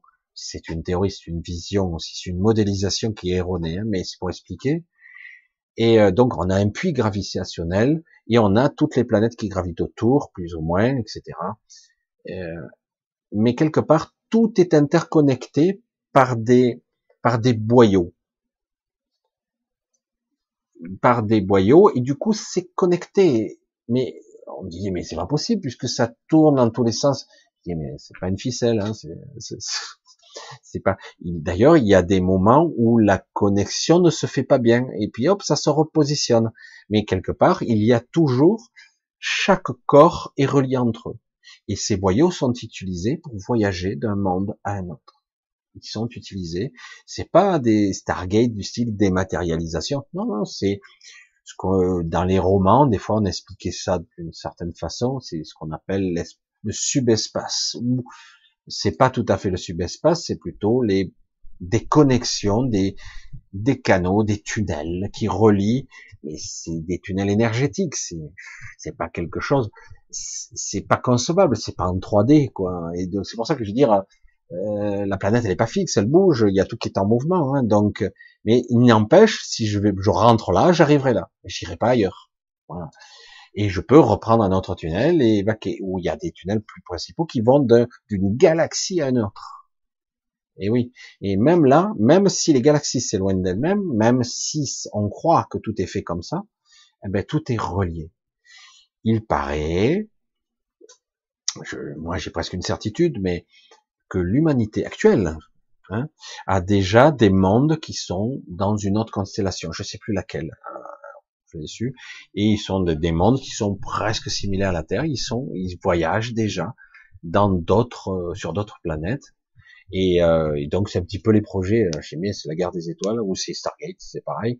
Mais ils voyagent déjà. Il y a déjà d'autres mondes qui ont colonisé avec des humains. c'est pour ça que c'est assez déconcertant, mais ils ne passent pas par l'intérieur il ne passe pas, c'est-à-dire c'est pas un vaisseau qui décolle, machin. Il décolle, il y a des petites navettes, j'en ai déjà vu.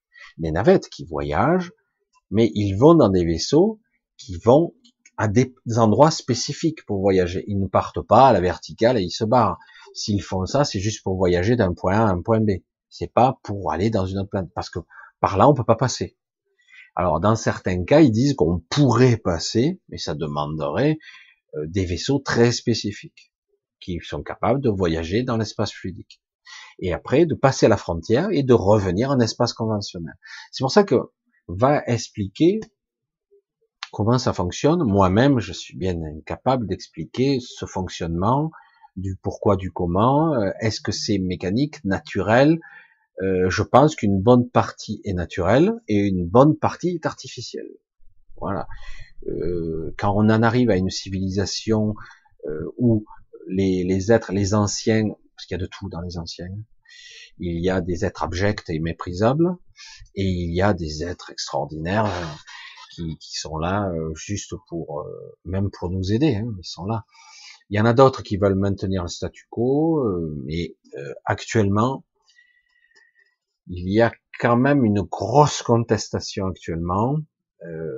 je l'ai dit, aujourd'hui, il y a beaucoup de sabotage un peu partout, dans les usines, les machines, les data centers, les big data. Euh, il y a énormément de sabotage. Donc, ça, on ne sait pas d'où ça vient. Non, non, c'est un petit accident. Là, c'est un onduleur. Là, c'est ci. Là, c'est une surtension. Je dis, mais attends, un onduleur, ça fout pas le feu à, euh, des serveurs. C'est pas, c'est un sacré truc quand même. Hein. Euh, bon, d'accord, c'est les onduleurs, c'est pas les petits onduleurs qu'on a nous, mais quand même, c'est hyper sécurisé normalement. Mais bon, et il y a énormément actuellement de sabotage un peu partout parce que quelque part, on veut freiner euh, l'avènement, entre guillemets, de l'IA. Pas de ces IA qu'on a nous, hein, d'une nouvelle IA qui existe déjà, mais qui pourra transpercer notre réalité et pouvoir donner ses instructions directement. Et euh, c'est étrange de parler de la vie. C'est pour ça qu'aujourd'hui, je dis, l'illusion d'être en vie est intéressante parce que ces créatures, ces entités, même très anciennes et très évoluées, ont renoncé au processus évolutif de la vie, ont renoncé. Euh, un parce qu'ils sont peut-être blasés, ils ont vécu trop longtemps peut-être, alors que théoriquement, euh, les civilisations euh, théoriquement, les civilisations, les, les, les, entités évoluées ne dépassent pas les, les quelques millions d'années d'évolution. C'est-à-dire que souvent, ça peut aller de quelques milliers d'années à quelques centaines de millions d'années, mais ça dépasse rarement. Les civilisations n'arrivent jamais à dépasser ce stade. Généralement, elles évoluent et à un moment donné, ils atteignent une certaine limite, un paroxysme évolutif, qui les empêche d'aller au-delà et du coup ils involuent ou ils s'autodétruisent. Ça ne veut pas dire qu'ils sont finis, ça veut dire qu'ils changent de forme, ils passent à un autre stade d'évolution. Donc ce sont des civilisations qui disparaissent. Et du coup, pour répondre brièvement et de façon un petit peu embryonnaire comme ça euh, à certains qui diraient mais si on avait des dans cet univers d'autres extraterrestres, parce que certains doutent évidemment de l'existence pourquoi? Bah, Déjà, bon, c'est vrai qu'il y a les notions de distance entre guillemets, mais bon, on va pas rentrer dans les détails. C'est stupide de le passer, de le penser comme un humain, parce que, je veux dire, voyager de façon conventionnelle, euh, même si tu voyageais la plus vite que la lumière, il te faudrait un temps pas possible pour franchir ne serait-ce que le vide des galaxies, quoi. Mais bon, si tu restais déjà même dans la galaxie, je te dis, bah, il te faudrait des milliers d'années pour passer d'un point à l'autre, d'une extrémité à l'autre. Donc ça va pas, ce système de voyage ne fonctionne pas. C'est, c'est, pas comme ça que tu peux voyager. Donc il y a d'autres moyens. Il faut utiliser ces boyaux, ces connexions, le subespace et d'autres espaces qui existent dimensionnels qui permettent de changer de fréquence, etc. Donc, et c'est comme ça que ça fonctionne. Mais quand tu vas leur expliquer, il dit, mais il y a énormément de décalage temporel selon que tu te retrouves plutôt au centre ou plutôt à l'extrémité de la galaxie. La galaxie n'est pas du tout tridimensionnelle, elle est multidimensionnelle, la temporalité n'est pas la même. Euh, toi, tu as vécu 100 ans, peut-être que là-bas il s'est passé 10 000 ans, donc euh, on peut se rater. Euh, en plus, quelque part, ici, des civilisations ont le temps de progresser, d'évoluer et de disparaître, le temps qu'ils nous trouvent, entre guillemets. Il faut se synchroniser, quoi. Hein. C'est pour ça que quelque part, toutes les entités entre guillemets qui existent et cohabitent ici euh, dans notre espace, ils sont paquets. il y en a plus d'une centaine, je probablement presque 200 espèces qui existent, euh, qui sont plus ou moins en connaissance et en relation, en connexion avec cette humanité, parce qu'il y a beaucoup d'expérimentation ici, mais pas qu'ici, hein, ailleurs aussi. Et, euh, et ben, c'est qu'en fait, c'est depuis le début qu'ils sont là. Euh, voilà, c'est quelque part, euh, ben, voilà, c'est c'est pas par hasard. Nous sommes tous des extraterrestres. Nous ne sommes pas d'ici. Aucun d'entre nous, aucun de nous n'est natif de la Terre. Nous ne sommes pas nés euh, de l'évolution, à partir d'acides animés dans l'océan primitif, puis créer une protéine, je sais moi, et puis créer la première, le premier brin d'ADN ou le premier être unicellulaire. Non, mais attends, arrête tes conneries, quoi c'est du délire. Hein. Euh, c'est pas le fruit du hasard, soi-disant. Il y a une fabrication protéinique, etc., qui fonctionne, mais en réalité, Euh, le processus de la vie, c'est pas ça. Et puis nous, en plus, c'est pas notre cas. Il y a eu des, évolutions, il y a eu des, des crans, des, des paliers d'évolution pour certains, mais pas pour nous. Nous, on a été créés. Notre espèce a été pas créée, elle a été, ouais, elle a été, j'allais dire hybridée. Voilà, c'est plutôt ça. C'est du patchwork génétique. De toute façon, nous, nous sommes un patchwork génétique. On commence, certains d'entre vous ne le savent même pas, on croisé des hybrides et des êtres, certains, certes, de, à base reptile. On commence à voir des individus qui sont euh, euh, qui, n'ont rien à voir avec tout ce que je connaissais, mais qui ont apparence humaine, ça c'est assez intéressant.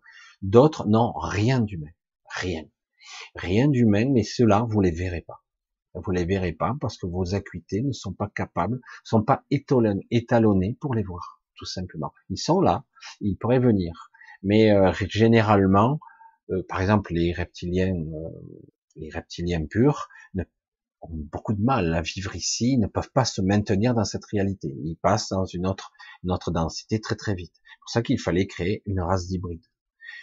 Je suis parti dans beaucoup de directions là. C'est pour ça que je parle de l'illusion de tout ça, parce que quelque part, tout a toujours été là. En fait.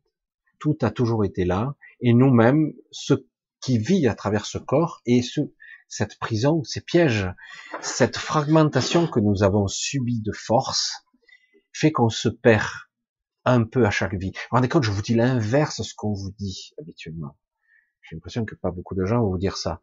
Ouais, on évolue à chaque vie, etc.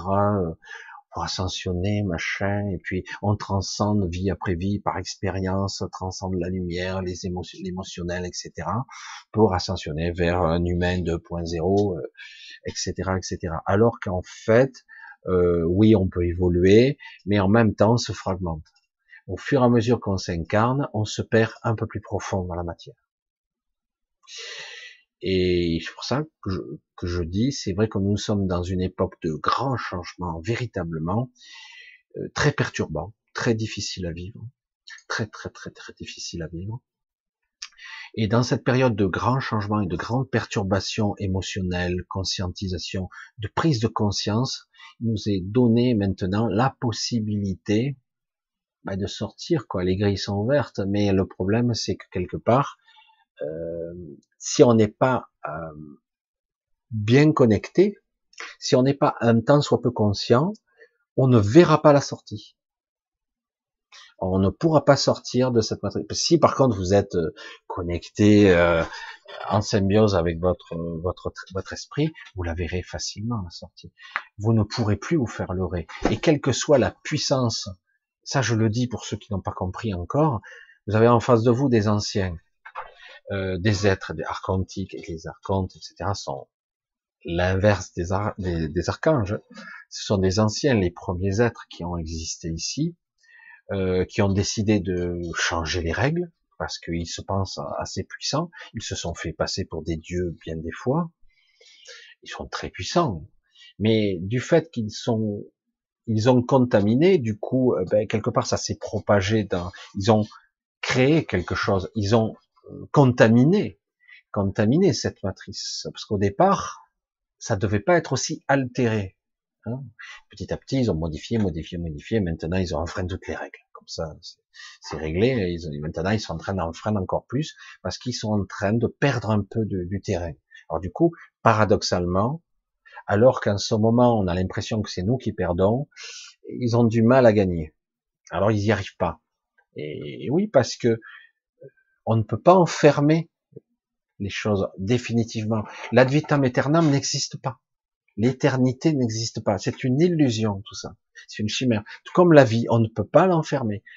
À un moment donné, c'est le processus de la source. C'est tout puissant, ça. C'est soit ben, tu crées une civilisation stérilisée, transhumanisée, euh, basée sur une IA non consciente, mais avec un simulacre de conscience, soit tu maintiens euh, la connexion pour certains, etc., mais il euh, faut que tu sois prêt, quelle que soit ton évolution, à ce que un jour ou l'autre, il y ait des divergents, des singularités, des anomalies qui sortiront du lot, évidemment, puisque la source ou la vie essaiera d'émerger des ténèbres tout le temps, tout le temps, tout le temps. Elle s'épuisera jamais parce que c'est la puissance du royaume, c'est ce qu'il est. C'est ce qu'il est. Tu ne peux pas aller contre sa propre nature, c'est qu'il est fondamentalement. Parce que même les anciens font partie de ce système. Ils veulent s'en extraire, mais ils ne peuvent pas réellement. Donc, c'est temporaire. Bon, évidemment, quand c'est temporaire au bout de X milliers d'années, tu te dis, merde, ça commence à faire long le temporaire. Mais quelque part, aujourd'hui, c'est une possibilité qu'on a de reconquérir cette puissance. Nous sommes euh, potentiellement plus puissants qu'eux. Si un individu, un, un, se reconnectait avec son esprit à 80%, une fusion totale, j'ai du mal à le concevoir, mais c'est théoriquement possible. Hein. Dans la matrice, et si un individu arrivait à fusionner ou à symbiotiquement se connecter à son esprit, une descente d'esprit à 80%, et c'est lui Dieu sur Terre. Hein. Euh, je suis désolé, il est capable de reprendre le contrôle de toute cette, euh, toutes ces programmations, de tout ce qu'il y a. Il, euh, il propagera dans le réseau ce qu'il est. il redoute qu'il y en ait un, hein, qui, il suffit d'un seul, alors que là, on nous prévoit qu'il y en ait plusieurs. Alors imaginez le changement radical qu'il pourrait y avoir de paradigme. Le problème est, c'est pas eux. Moi, j'ai, pas peur de. Ils sont très puissants, mais j'ai pas peur de. Ils n'ont plus la puissance. Ils ont décidé de la renier. La puissance créatrice, c'est nous. C'est nous le moteur. C'est nous l'énergie. La nourriture, c'est nous. Donc, ils l'ont perdu. Donc, moi, c'est pas d'eux que j'ai peur. Mais ce sont des gens c'est ça le problème. Le problème, c'est qu'il pourrait y avoir des gens qui sont tellement fragmentés, tellement embourbés dans la matrice, qui vont jouer contre nous, contre eux-mêmes, pensant qu'ils sont du bon côté. Ah, mais attends, la vie, c'est pas ça. Hein. Si un jour euh, vous avez l'occasion de, percevoir et de comprendre, d'entrevoir ce qu'est la conscience, euh, une supraconscience ou même l'intelligence, une véritable intelligence cosmique, ce qui est notre, j'allais dire, notre soi, notre esprit, déjà, c'est une étape, une, qui est déjà énorme. Vous allez comprendre ce que c'est que d'avoir le contrôle de votre vie, le contrôle de ce que vous êtes. Là, euh, une créature, une entité connectée à son esprit, c'est plus puissant que tout ce qui existe sur Terre. Il n'y a rien. Même, euh, je sais que euh, un avatar comme ben, tous ces avatars qu'il y a eu euh, sur, cette humanité, tels que bon, certains Jésus-Christ, il n'avait pas atteint ce niveau d'évolution. Hein. Il l'avait pas atteint. C'est pour ça que d'ailleurs il n'a pas vécu non plus très longtemps, mais pour d'autres raisons. Et euh, mais quelque part, euh, il avait eu une descente d'esprit évidemment. Il a eu la connexion et l'ascension après par la suite. Mais quelque part, cette puissance de l'esprit fait qu'à un moment donné, on peut reprogrammer tout, quoi. C'est pour ça que je vous je reviens à cette euh, formulation, à ce que j'ai dit euh, au début, quand Néo euh, quelque part il est dans la matrice, je l'ai trouvé, oui super, on dirait un petit Superman, mais c'est très limité, quoi. Normalement, on l'a bien vu dans la fin du 1, il accède au programme, hein, il, le pénètre, il, il, il symbiotiquement, et d'ailleurs on comprend très vite que Néo fait partie de la source. Il doit revenir à la source après. Vous voyez, comme c'est très symbolique tout ça.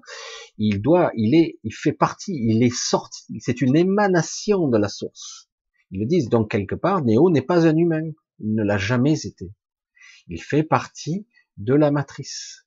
Mais quelque part, c'est l'anémalie, le contre-pouvoir de l'autre pour, contre, pour recréer euh, la synergie pour que ça fonctionne. Il le dit, il explique l'architecte à sa façon, hein, avec la neuve langue habituelle, mais c'est assez intéressant de comprendre comment ça fonctionne, qu'en fait, il venait de la source initialement, Néo. Et c'est énorme quand même.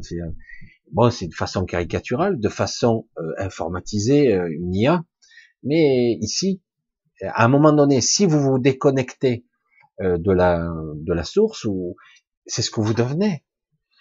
Un être informationnel pur. On n'est pas que ça. Nous sommes ça, mais il n'y a pas que ça. euh, l'univers entier est holographique de façon naturelle. Il a sa propre projection qui est euh, intuitivement imbriquée ou intriquée dans la conscience de chaque individu. C'est pour ça qu'il y a une, une, une, voûte céleste. Le terme, quand il a été employé la première fois, j'ai dit putain, ça me parle ça. La voûte céleste, oui, parce que quelque part c'est autour de la Terre, on parlait d'une voûte, mais en réalité c'est vraiment ça. Moi je parlais plutôt de la voûte de toutes les réalités. C'est comme ça que je l'appelais. D'ailleurs, quand j'avais commencé à écrire au début, je l'appelais, le titre c'était la somme de toutes les réalités, la pierre angulaire. Hein, pour ceux qui m'ont suivi. Euh, et euh, en gros, après, la voûte céleste, ce qui constitue la voûte, c'est nous. C'est nous. Et euh, nous sommes la voûte dans leur global, mais il y a la, la pierre angulaire qui maintient en cohérence cette manifestation. Et il y a derrière aussi d'autres entités qui, qui font que ça soit possible.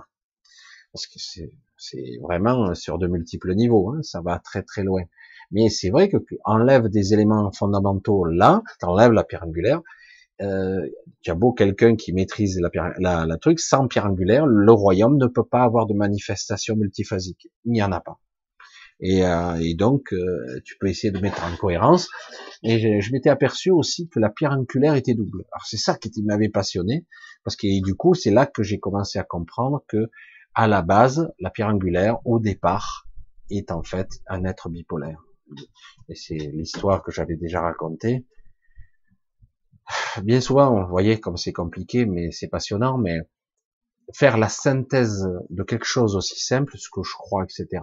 Je sais pas si je pourrais parvenir à le faire. Je sais pas si je suis apte à faire une vulgarisation à l'extrême de, de la synthétique de ce qu'est la réalité, parce que elle est vraiment intriquée sur de multiples niveaux, et franchement, je n'ai pas une vision toujours très claire de tout. C'est impossible, mon mental n'est pas capable là. Lorsque je suis décorporé, je pourrais mieux l'expliquer. Autrefois, je l'ai déjà dit, une fois, je crois. Une fois, j'ai assisté à une des réunions, alors c'était pas euh, des réunions au Cénacle que je, qui me débectent, ça ne m'intéresse pas. C'est passionnant à voir, mais c'est pas intéressant. C'est tout ce que je déteste, c'est-à-dire du blabla pour rien. Mais bref. Et euh, mais par contre, j'ai assisté à des réunions où c'est un peu plus petit, des fois c'est violent quand même, mais froid, c'est toujours, euh, il n'y a pas d'émotionnel là. On exprime ce qu'il y a à dire, des choses dures des fois. Et donc c'est sur, sur des vaisseaux spatiaux que ça se passe gigantesque, à la taille d'une ville, faut le savoir. Et, euh, et donc quelque part, ça m'est arrivé de prendre la parole là, et j'étais étonné, étonné de m'entendre parler, de savoir autant de choses, plus qu'ici. Et ce qui veut dire que quelque part, on a vraiment, ici, on est euh, vraiment limité. Euh, on est bridé et, euh, et ce mental-là, c'est pour ça que le, il y a le mental et le surmental. Et il a le supramental. Ouais, c'est pour ça que certains parlent de supramental. Là, c'est vraiment le mental supérieur. Mais ce mental-là, lorsqu'on revient dans la matière, il est vraiment pas prévu pour être multitâche, pas polyvalent, on ne perçoit pas grand chose, c'est très limité. On est vraiment endormi, empêtré et dans l'oubli. Comme ça, au moins, c'est réglé. C'est vrai que c'est pas facile. Mais euh, n'ayez pas non plus trop d'inquiétude, quelque part, parce que, je l'ai déjà dit, je sais que ça rassure pas trop les gens, mais euh, toutes les personnes vont dans l'astral, même des fois font autre chose. Beaucoup de choses, beaucoup de gens font autre chose aussi. Et, euh, et, beaucoup d'êtres sont très performants, très puissants dans l'astral et ailleurs. Euh, mais quand ils reviennent la matière, ils ont oublié qui ils sont. Ils ont oublié. Donc, mais je soupçonne que les gens qui viennent me voir ou d'autres personnes euh, ressentent de façon sous-jacente vraiment que ça bouillonne, qu'ils sont plus que ça ils soupçonnent, ils se souviennent pas, ils n'arrivent pas à reconnecter. Peut-être même que de temps en temps, ils ont des bribes de connexion et ils, commencent à, se poser des questions beaucoup plus profondes. Ils disent, mais, mais, mais j'ai déjà vécu ça, ou j'ai déjà fait ça, et je me souviens de ça. Et puis, paf, ça repart. Parce que c'est très difficile ici, c'est très, très difficile. On est dans une prison mentale, physique, émotionnel. On n'est pas réellement là. Ça c'est dur à entendre. J'existe, je suis un nature. Mais euh, une partie de moi est captée là. Mais on est fragmenté. Fragmenté sur d'autres espaces-temps, etc. Et, c'est de ça qu'il s'agit. Des fois, ça pourra peut-être vous arriver, vous rencontrerez des parties de vous-même. Des fois, on se reconnaît, mais on n'arrive pas à... Et la vie, les événements font que on n'arrivera pas à rester ensemble. C'est impossible, on n'arrive pas. C'est comme si quelque part il y avait un gros système d'alerte là-haut. Si on arrive à quoi, on a des fragments de nous-mêmes qui existent et cohabitent dans le même espace, on a du mal à se retrouver. Ça ne veut pas dire que c'est pas c'est pas impossible, mais on a du mal. C'est très difficile. Mais on arrive à se connecter quand même. Dans l'astral, par exemple, en ce qui me concerne, c'est autre chose, mais euh, en ce qui concerne la pierre angulaire, s'il y a, euh, j'ai eu beaucoup de mal à l'approcher parce que j'avais des problèmes avec euh, ben, leur espèce, parce qu'ils n'aiment pas trop les humains, même s'ils vivent par, parmi eux. Quelque part, ils vivent un petit peu en communauté. Et, euh, du coup, eh ben, le seul moyen que j'ai de la voir de temps à autre, et assez longtemps, c'est dans l'astral. Là, dans l'astral, on se voit, il n'y a pas qu'elle, d'ailleurs, souvent, parfois, il y a son frère, des fois non, des fois, il y a son père, des fois, il y a son grand-père, il y a un grand-père aussi. J'en ai jamais trop parlé, en lui, c'est un cas. Euh, elle a son grand-père, tout ça, évidemment, frère, demi-frère, euh, père, père adoptif, et son grand-père est un grand-père adoptif, qui est en fait le père de son père. Voilà. Et euh, qui est fascinant. Lui, il est, j'en ai pas trop parlé de lui parce que quelque part, euh, il aura sûrement un rôle à jouer très très important. Euh, lui, c'est un ancien. il est très affaibli, mais encore très très puissant, puisqu'il ne meurt pas. Il est très âgé, très très très âgé. Et, euh, mais quelque part, j'en parle pas trop parce que lui est, euh, il devrait jouer un rôle très important. En premier, euh, c'est lui la première fois qui m'a reconnu, et la deuxième fois, ça a été Cilia qui m'a fait interpeller dans la rue. Euh, deuxième fois. Mais la première fois, c'est lui qui m'a, et du coup, il en avait parlé. C'est notre histoire. C'est, c'est mon histoire. C'est un petit peu spécial. C'est très étrange et à la fois euh, passionnant, mais frustrant en même temps parce que quelque part, euh, je sens que je suis limité partout. Je peux pas faire ce que je veux. Et, si vous, vous ressentez les limitations de cette prison, la limitation du corps, la limitation de mouvement, la liberté tout court de décision et de faire, je vous garantis que moi, je ressens euh, une surveillance accrue. Chaque fois que j'essaie de faire des choses, je me fais tomber dessus. Euh, des fois, dans l'astral, je fais des trucs incroyables. Hein. Je me fais, euh, je, me, je, me, retrouve en face d'une véritable armada des fois. Et j'arrive à me défendre pas mal mais mais quelque part euh, c'est très difficile, c'est très très difficile. Alors du coup, je me dis que c'est c'est inutile de me battre, et c'est pour ça que je vous dis souvent, se battre avec les mêmes armes et au même niveau que les autres, c'est inutile, c'est perdu d'avance. Euh, lorsque vous n'avez pas le contrôle d'une structure, euh, vous avez peu de chances d'aboutir à une victoire. Ça doit se passer à un autre niveau.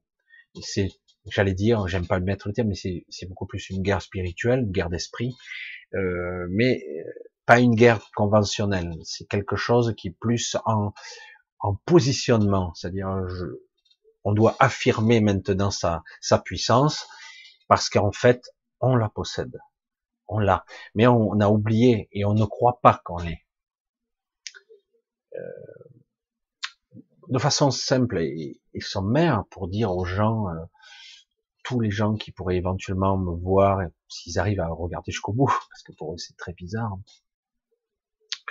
Euh, quelqu'un qui euh, qui décéderait, il décède, il, se retrouve dans un état parfois, ça dépend, il n'y a pas qu'une mort, il y a une multitude de morts différentes, donc, euh, mais dans certains cas, il peut se trouver désorienté, un petit peu bizarre, il sait pas s'il rêve, il est dans un état de rêve quelque part de conscience un petit peu décalé. Je parle même pas de modifier, c'est décalé là, parce qu'il est coupé de son corps physique et il peut se retrouver pendant un laps de temps dans une forme d'obscurité pesante et inquiétante. Mais il est toujours là, il existe, il pense d'une certaine façon. C'est pas je pense dont je suis, c'est j'existe en fait, tout simplement. Et euh, s'il était, euh, s'il était entraîné entre guillemets, dans cette vie, à être calme, à être serein, à être, de se recentrer dans un silence intérieur, euh, de se connecter ou dedans de soi, être plus serein, au moins même quelques secondes, juste se calmer. Et il verrait que de suite, il aurait la connexion à son esprit qu'il a. Il n'y a pas besoin d'être très évolué. Hein. Elle est là. Et là, du coup, il a sauté un voile, il est de l'autre côté déjà. Il a une opportunité magique, extraordinaire, là, de, oh, c'est quoi ça? Mais souvent, vous n'avez pas le temps de, de, le faire parce que il y a un ange qui arrive vers vous, machin, et il vous envoie de, d'addiction, de cette soi-disant amour inconditionnel qui vous addicte, qui vous, waouh, et du coup, il vous emmène, et puis tant en plus, vous allez voir euh, papy, mamie qui sort de là-bas, qui, qui vous fait un coucou de loin, etc. Parfois, ils viennent carrément jusqu'à vous, ça arrive. Et euh, alors là, euh, tomber dans le panneau, c'est direct, quoi. Et euh, alors qu'en réalité, à ce moment-là, précis, et paradoxalement, alors que vous croyez être désemparé et désorienté, vous avez un pouvoir de décision total. Et pas pour rien qu'on vient vite vous chercher, ou dans certains cas, ça arrive que vous faites happer par vos propres peurs, votre propre culpabilité aussi. Et vous pouvez, dans l'astral, vous créer votre petit enfer personnel, ou parfois un petit paradis personnel. Ça arrive, on se fait piéger par ses propres chimères, ses propres projections mentales. Et euh, on se peut se faire piéger. Mais généralement, on se fait intercepter très très vite et on vient vous chercher, généralement. Alors que là, je répète, euh, là, vous avez la possibilité de fondamentalement d'aller où vous voulez. Alors la question que tout de suite j'entends, dit mais euh, puisque je suis pas encore totalement moi, je me souviens pas complètement, euh, où je dois aller, je m'en souviens pas, je sais même plus qui je suis, je suis encore fragmenté, c'est exact. Vous êtes encore fragmenté. Et, euh, et justement, vous pouvez demander l'unification là, vous pouvez demander à être intègre, et euh, on va dire dans tous les espaces-temps, à un moment donné, ça peut se regrouper, ça crée quelque chose, une synergie, une symbiose qui peut se produire. À ce moment-là, votre intention est la plus parfaite. Vous ne pouvez pas ne pas créer. Vous n'avez plus ce frein. Vous n'êtes pas encore sorti. Vous êtes toujours dans la matrice. Mais vous commencez à avoir une potentialité. Vous commencez, vous commencez à avoir la connexion très forte à l'esprit. Si vous en êtes conscient, si vous voulez le faire.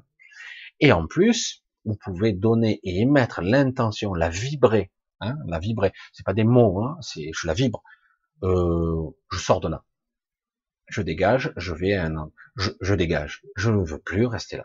Voilà, c'est, et moi, ça a été instinctif, ça a été probablement ma première vidéo euh, que j'ai écrite, euh, j'ai écrite, que j'ai diffusée il y a cinq ans.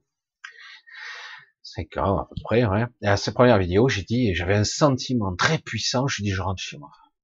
Et je savais pas où c'était, hein. je, je me souvenais pas, mais j'avais, oh, je dégage, je rentre chez moi. Je, je sais pas où c'est, mais j'avais comme un appel, c'était, oh, et plus, ça s'est ouvert, waouh, je bifurquais alors que je commençais à me faire prendre par un autre tunnel et j'ai bifurqué. Donc ça veut dire qu'on peut en créer son propre. Et c'est à nous d'apprendre ici en conscience de nous programmer. Et oui, le mot programmation, elle n'est pas anodine.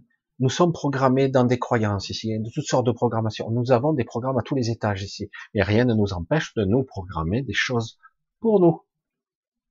Et alors, et on peut faire ce qu'on veut. Et donc, je peux apprendre ici dans la matière à me programmer à, euh, à faire des choses, à être puissant de l'autre côté.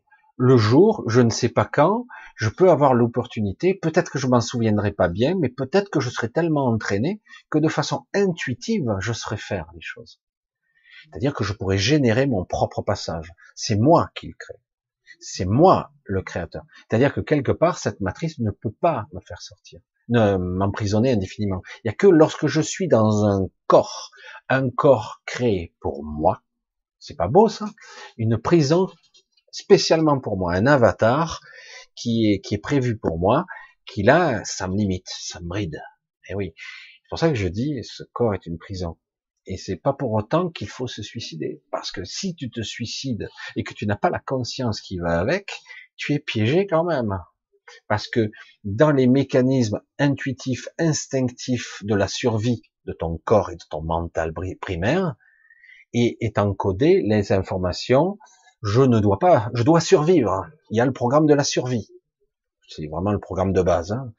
Et, du coup, si je vais, je, je, vais contre cette règle, je, j'enclenche tout un mécanisme de culpabilité derrière. Ce ne sont que des programmes. Hein. Et du coup, je risque de me retrouver dans le bas astral.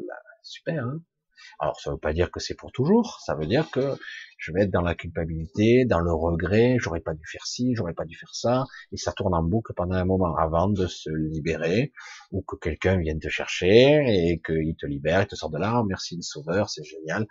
Et en réalité, euh, c'est pas là la sortie. C'est juste le but est de te repréparer pour te remettre dans la matrice. Donc quelque part, notre mission consiste à nous programmer euh, un système de défense qui pourra nous être utile plus tard, intuitivement. Et il suffit d'y mettre de la conscience dessus et de projeter cette, ce désir. Voilà, je souhaite, je sais pas comment ça peut fonctionner, mais je veux prendre conscience. Je veux être conscient de ce potentiel lorsque je serai dans un état entre deux. Parce qu'il y a des décédés qui ne savent pas qu'ils sont décédés. Ils savent pas qu'ils sont morts. Ils savent pas. Et c'est terrible. Certains continuent à aller au travail. Donc, tu vous imaginez le délire. Le mec, il est mort, il s'en souvient pas qu'il a été, je sais pas, il a eu une maladie de 15 jours foudroyante, il est mort, et puis il se réveille un matin, il va à son boulot. Et en fait, il continue, quoi. Il a créé un, c'est une projection, une chimère, une illusion, comme un rêve lucide. Il s'est créé, le mec, il continue à bosser à vitam aeternam. Putain, mais non, c'est déconné. Ça, ça existe. Ça existe. Comme certains se sont créés euh, une réalité à eux, mais un peu plus cool. C'est-à-dire, euh, bah, je gagne au loto de temps en temps, je fais ci, je fais ça, euh, je profite, j'ai toutes les nanas que je veux, etc. Ou d'autres, ben, j'ai ce que je veux, je suis belle, je suis intelligente, j'ai ci. C'est la connerie, c'est la vanité, c'est de l'ego, tout ça. Mais c'est vrai que quelque part, certains peuvent s'amuser un certain temps. Tous ceux qui sont passés par l'astral, à un moment donné, se sont amusés même les gens les plus évolués euh, que, vous en, rencontrerez, se sont tous amusés dans l'astral une quelques fois. Évidemment, euh, c'est amusant de créer, de faire des choses. Après, au bout d'un moment, t'en as fait le tour. Voilà, t'en as fait le tour. Voilà. Puis, comme d'habitude, j'avais pas prévu de parler de tout ça, mais c'est parti un petit peu en, en direction, euh, voilà. Allez, on va clôturer parce que je vois, je vais essayer de voir s'il y a eu des questions parce que là j'ai parlé un bon moment. Je sais même pas, tant que je parle dans le vide depuis une heure, je ne sais rien. Hein. Donc ça va, c'est encore toujours connecté. Je plaisante, mais il y a des fois. Euh, voilà, donc c'est assez intéressant tout ça. C'est vrai qu'il y a beaucoup de choses. C'est vrai qu'il faudrait affiner la vision. Certains me demandent de faire une synthèse je sais pas, peut-être que ça prendra forme un jour et j'arriverai à faire une vidéo synthétique de 30 minutes où j'arriverai à faire euh, une synthèse de certaines choses. C'est pas simple. Hein. C'est pas simple du tout, mais bon, j'essaierai. J'essaierai. Parce qu'à chaque fois, je pars euh, dans beaucoup de choses parce qu'il y a beaucoup de choses. Il y a beaucoup, beaucoup, beaucoup. J'essaie de voir. Ah, ça discute, ça discute. Hein, c'est quoi ça? Voilà. Alors, Anne-Marie. Ah, Anne-Marie, elle est bien, bien présente, Anne-Marie. Hein, Alors, je vois qu'il y a pas mal de trucs. Voyons un petit peu si on arrive à avoir une réflexion, quelque chose qui m'accroche. Ah oui, je voulais. Euh... Alors c'est vrai qu'à un moment donné, je vous avais fait un petit coucou, un petit peu à façon comme ça, à tous les pays, à tous les francophones du monde entier, et je m'aperçois que c'est vraiment du monde entier, quoi. Il faudrait que je fasse la liste, je l'ai pas faite, mais euh, c'est énorme le nombre de pays sur lesquels vous vous connectez. évidemment, euh, nous avons quelque part euh, notre la France nous-mêmes, il y a le, Québec qui franchement, même si on n'a pas le même accent, et même si on n'a pas le même accent, je le fais mal, hein, désolé. Euh, si on n'a pas le même accent, on a quand même beaucoup de d'effets miroirs avec le Québec beaucoup, beaucoup. Euh, il se passe beaucoup de choses similaires, comme par hasard. Et, mais c'est vrai que je m'aperçois qu'il y a euh, des Français du monde entier, aux États-Unis, dans tous les tous les pays, c'est impressionnant. Si je faisais la liste, chaque fois ça se rajoute des îles et tout ça. Je dis mais c'est incroyable quand même d'être vu euh, dans euh, une bonne cinquantaine de pays, si c'est pas plus quoi. C'est assez phénoménal. Donc je fais un coucou et un gros bisou à tous ces gens, toutes ces personnes qui me suivent de partout. C'est parce que c'est vrai que c'est impressionnant et c'est beau quelque part. Euh, c'est un petit peu paradoxalement une connexion, une point de convergence, c'est la vidéo où tout le monde se connecte à un moment donné. Et je trouve ça euh, assez intéressant quand même. Pour moi, c'est vrai que moi je le vois jamais de façon simpliste. Les choses, je les vois beaucoup plus subtiles que ça. Bonsoir de Paris. Ils nous font chier ce soir. Il y a plein d'hélicos qui passent. Qu'est-ce qui se prépare encore? Alors, si je vous disais que moi, euh, euh, je suis dans un trou perdu ici, hein, on est 3000 habitants qui se battent en duel. Hein. Si je vous disais qu'il y a des jours, je vois des avions de chasse qui passent toute la journée au-dessus. Qui Et puis il n'y a pas de base militaire normalement dans le coin. Hein. Et oui, il se prépare pas mal de trucs, il y a pas mal de choses qu'on nous cache, euh, il y a des préparations en cours, euh, il y a pas mal de choses. Et, malheureusement, on n'est pas dans la confidence, mais quelque part, j'allais dire, ne vous en préoccupez pas pour l'instant, continuez à vous centrer sur vous. C'est vrai que de toute façon, si vraiment il y a le petit ego qui s'agite dans son bocal et qui a peur, putain, l'armée, qu'est-ce qui nous prépare Une guerre, truc fratricide, si vraiment on devait se prendre une bombe sur la gueule, euh, qu'est-ce que tu veux faire? L'arrêter avec tes mains? Donc, je vous suggère, au contraire, encore plus, de vous centrer sur vous, de, si vous êtes capable de méditer, de méditer, de vous centrer sur vous, vraiment de vous connecter à vous. Il faut parvenir à entendre cette, ce murmure, cette voix qui est en vous, qui est vous-même. Hein. certains l'appellent l'ajusteur de pensée. Moi, j'appelle ça, c'est notre double, hein, c'est votre grand vous-même. Même si quelque part l'ajusteur de pensée est un effet miroir. Moi, je pense, c'est pas quelque chose de réellement vivant. C'est certains l'appellent le fusible aussi parce que c'est ce qui permet de, percevoir le, l'esprit sans être grillé directement, hein, sans, et ça nous permet de d'agrandir un petit peu son son réceptacle. C'est un petit peu compliqué de l'expliquer comme ça, parce qu'autrement on n'est pas capable. Euh, si vous étiez capable d'avoir des petits moments de, de recentrage, de, de, connexion à vous, vous allez voir euh, comment c'est intéressant. Il peut y avoir des pensées furtives qui vaquent ici et là, qui passent au travers, et même mieux, vous pourrez les observer, et vous allez voir que très vite, il y a d'autres voix qui s'en mêlent, vous allez voir que c'est pas les vôtres, et, et par moment, vous avez, d'un coup, vous, en, vous sentez la connexion, vous la sentez. C'est, il faut le faire, même si c'est dix minutes par jour. C'est, euh, j'arrête tout. J'ai pas arrêté de le dire, mais certains me disent, mais c'est abstrait. Non, c'est pas abstrait. Vous arrêtez tout physiquement, mentalement, vous arrêtez le plus possible. Moi, j'arrête de penser, littéralement. Bon, après, certains n'y arrivent pas. Et puis, euh, pourtant, je suis pas bien des fois, mais je m'arrête et je me, je me mets dans ce silence intérieur. Et hop, je ressens. Et à nouveau, j'ai cette euh, connexion qui me nourrit, quoi. Sans ça, je serais parti depuis très longtemps, surtout avec tout ce que je me prends dans la gueule depuis que je suis enfant. Euh, je me suis fait agresser plus d'une fois, pas en astral, en abduction, j'ai tout eu. Hein. J'ai, je suis fait adopter, euh, j'ai eu de l'astral, des agressions, et pourtant je m'éclate hein, moi dans l'astral. Je m'amuse bien. Hein. Je, je, Globalement, l'astral n'est pas si dangereux. Ça dépend dans quel état d'esprit vous êtes. À vous de vous caler et de vous de reprendre votre votre pouvoir, quoi. C'est-à-dire que là-haut, euh, encore plus, quoi. Euh, l'astral, euh, que ça soit dit, que ça soit entendu, l'astral, sans vous, il n'y a rien. Je répète, il n'y a rien sans vous. C'est-à-dire que c'est nous qui maintenons existence. C'est pour ça que beaucoup de gens nous disent il faut arrêter d'astraliser. Parce qu'on nourrit l'astral, et l'astral est absorbé par des égrégores miurges et compagnie, des entités, et du coup, ça nous pompe. Alors c'est amusant, mais ça nous draine, ça nous prend.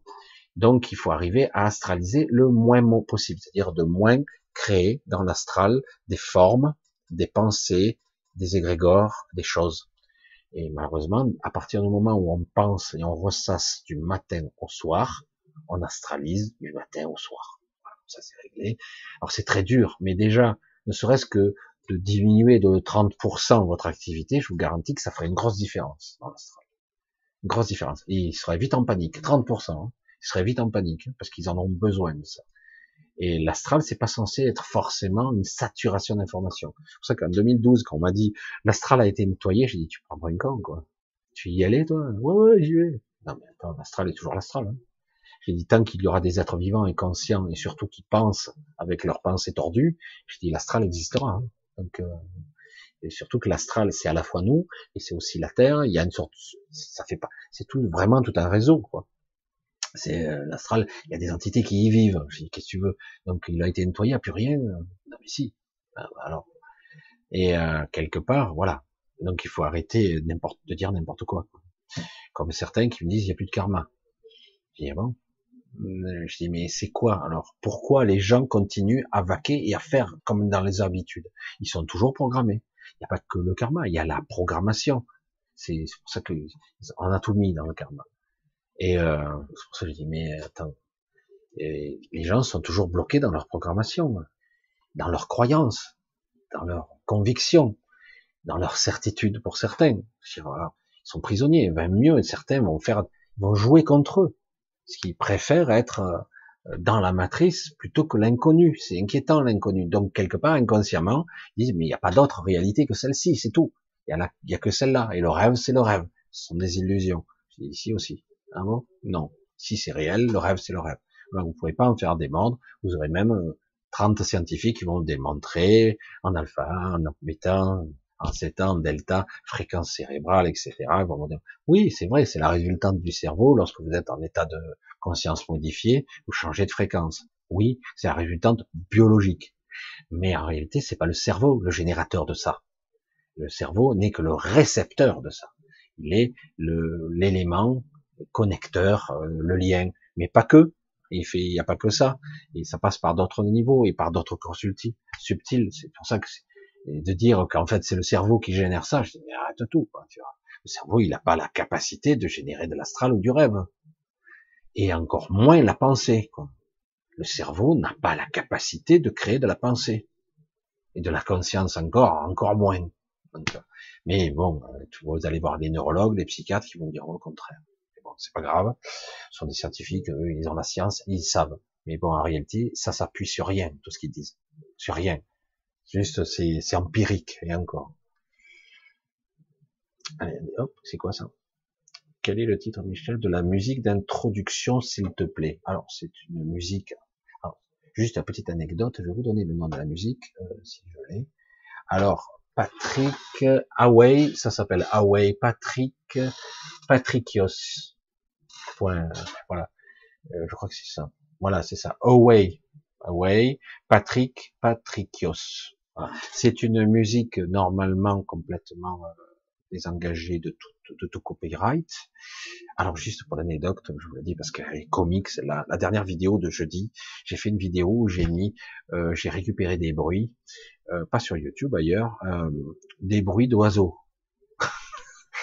non, non c'est comique faut rire, quoi. Parce que là, vraiment, quand on arrive à l'absurdistan, hein, comme ça, c'est complètement aberrant. Alors, j'ai mis des bruits d'oiseaux, et j'ai mixé ça avec la musique d'intro. Pour ceux qui ont vu la, vidéo d'avant, eh ben, la vidéo était à peine postée, que j'avais un copyright de quelqu'un qui me disait que la musique était à eux. Donc, la musique est hors machin, et en plus, euh, je veux dire, c'est des bruits d'oiseaux, il y a un copyright sur les chants d'oiseaux maintenant? Ben, Merde alors. Je veux dire, ça devient inquiétant, hein, si maintenant... Alors j'ai contacté YouTube, il n'y a pas de réponse, mais c'est du n'importe quoi. Du coup, il y a une réclamation pour droit d'auteur pour les bruits d'oiseaux sur la chaîne de jeudi. On en atteint un sommet de conneries, quoi. C'est grave, hein je, je, comprends bien que certains s'amusent sur YouTube à faire des vidéos de sons, de bruit, tout ça, et qu'il y ait un copyright sur le, sur le bruit des oiseaux. Je suis pas sûr qu'on leur redistribue leur, leur argent aux oiseaux. Hein. Je suis pas sûr hein, que la soit honnête avec ça. Hein. arrêter. N'importe quoi. Voilà, j'espère que vous avez compris, euh, voilà, la musique d'intro. Alors c'est vrai que voilà, j'ai trouvé qu'elle était sympa et surtout elle était libre de droit. C'était pas mal quoi. Et c'est ça qui m'a surtout plu tout de suite. J'essaie de trouver un point d'interrogation. Ah. Mais s'il suffit de... Ah, s'il suffit d'eux. Ah. Et s'il suffisait d'eux. Alors, point d'interrogation, tout pervers narcissique est-il forcément un portail organique? Non. Je suis entouré de PN. Euh, Qu'est-ce que cela signifie pour mon cheminement? Merci. Eh ben, ça veut dire que quelque part, tu dois tu dois apprendre à lâcher prise. Tu dois apprendre à. C'est compliqué ça parce que ça veut dire que quelque part, tu leur donnes la capacité à te vampiriser, euh, ils sont là pour te prendre. Hein, donc, euh, ils t'accablent, ils, ils t'humilient, ils te rabaissent, ils te traitent plus bas que terre. Ils ont toujours des réflexions déplacées. Alors, ça dépend à quel niveau. Si c'est en plus dans ton compagnon, ta compagne, je sais pas, perso, j'ai pas, pas bien regardé. Bon, j'en sais rien. Et euh, donc quelque part, ce que tu dois apprendre ici, euh, quand tu es encerclé, que tu attires ce genre d'entité, alors déjà, euh, c'est pas forcément un portail organique, euh, c'est pervers narcissique, c'est juste des égocentriques euh, très poussés, narcissiques, quoi. Hein. Narcissique, c'est que moi. Hein. C'est, euh, il n'y a que moi qui est important. Hein. Donc les autres, ils peuvent crever la bouche ouverte, voire même qu'ils crèvent. Hein. C'est moi qui survis, pas les autres. Après, ça va beaucoup plus loin dans la perversion narcissique, c'est du sadisme. Il y a le sadisme aussi, la cruauté, le contrôle de l'autre. Hein. Il y a tout ça. Donc quelque part, ce que tu dois travailler toi, c'est euh, reprendre ton contrôle. Tu dois prendre ton euh, ton j'allais dire ton libre arbitre. Il est relatif ici, mais en fait, ce que c'est, il ne faut, il faut que tu apprennes à être lisse. Euh, il faut pas que tu apprennes, il faut pas que tu sois réactif.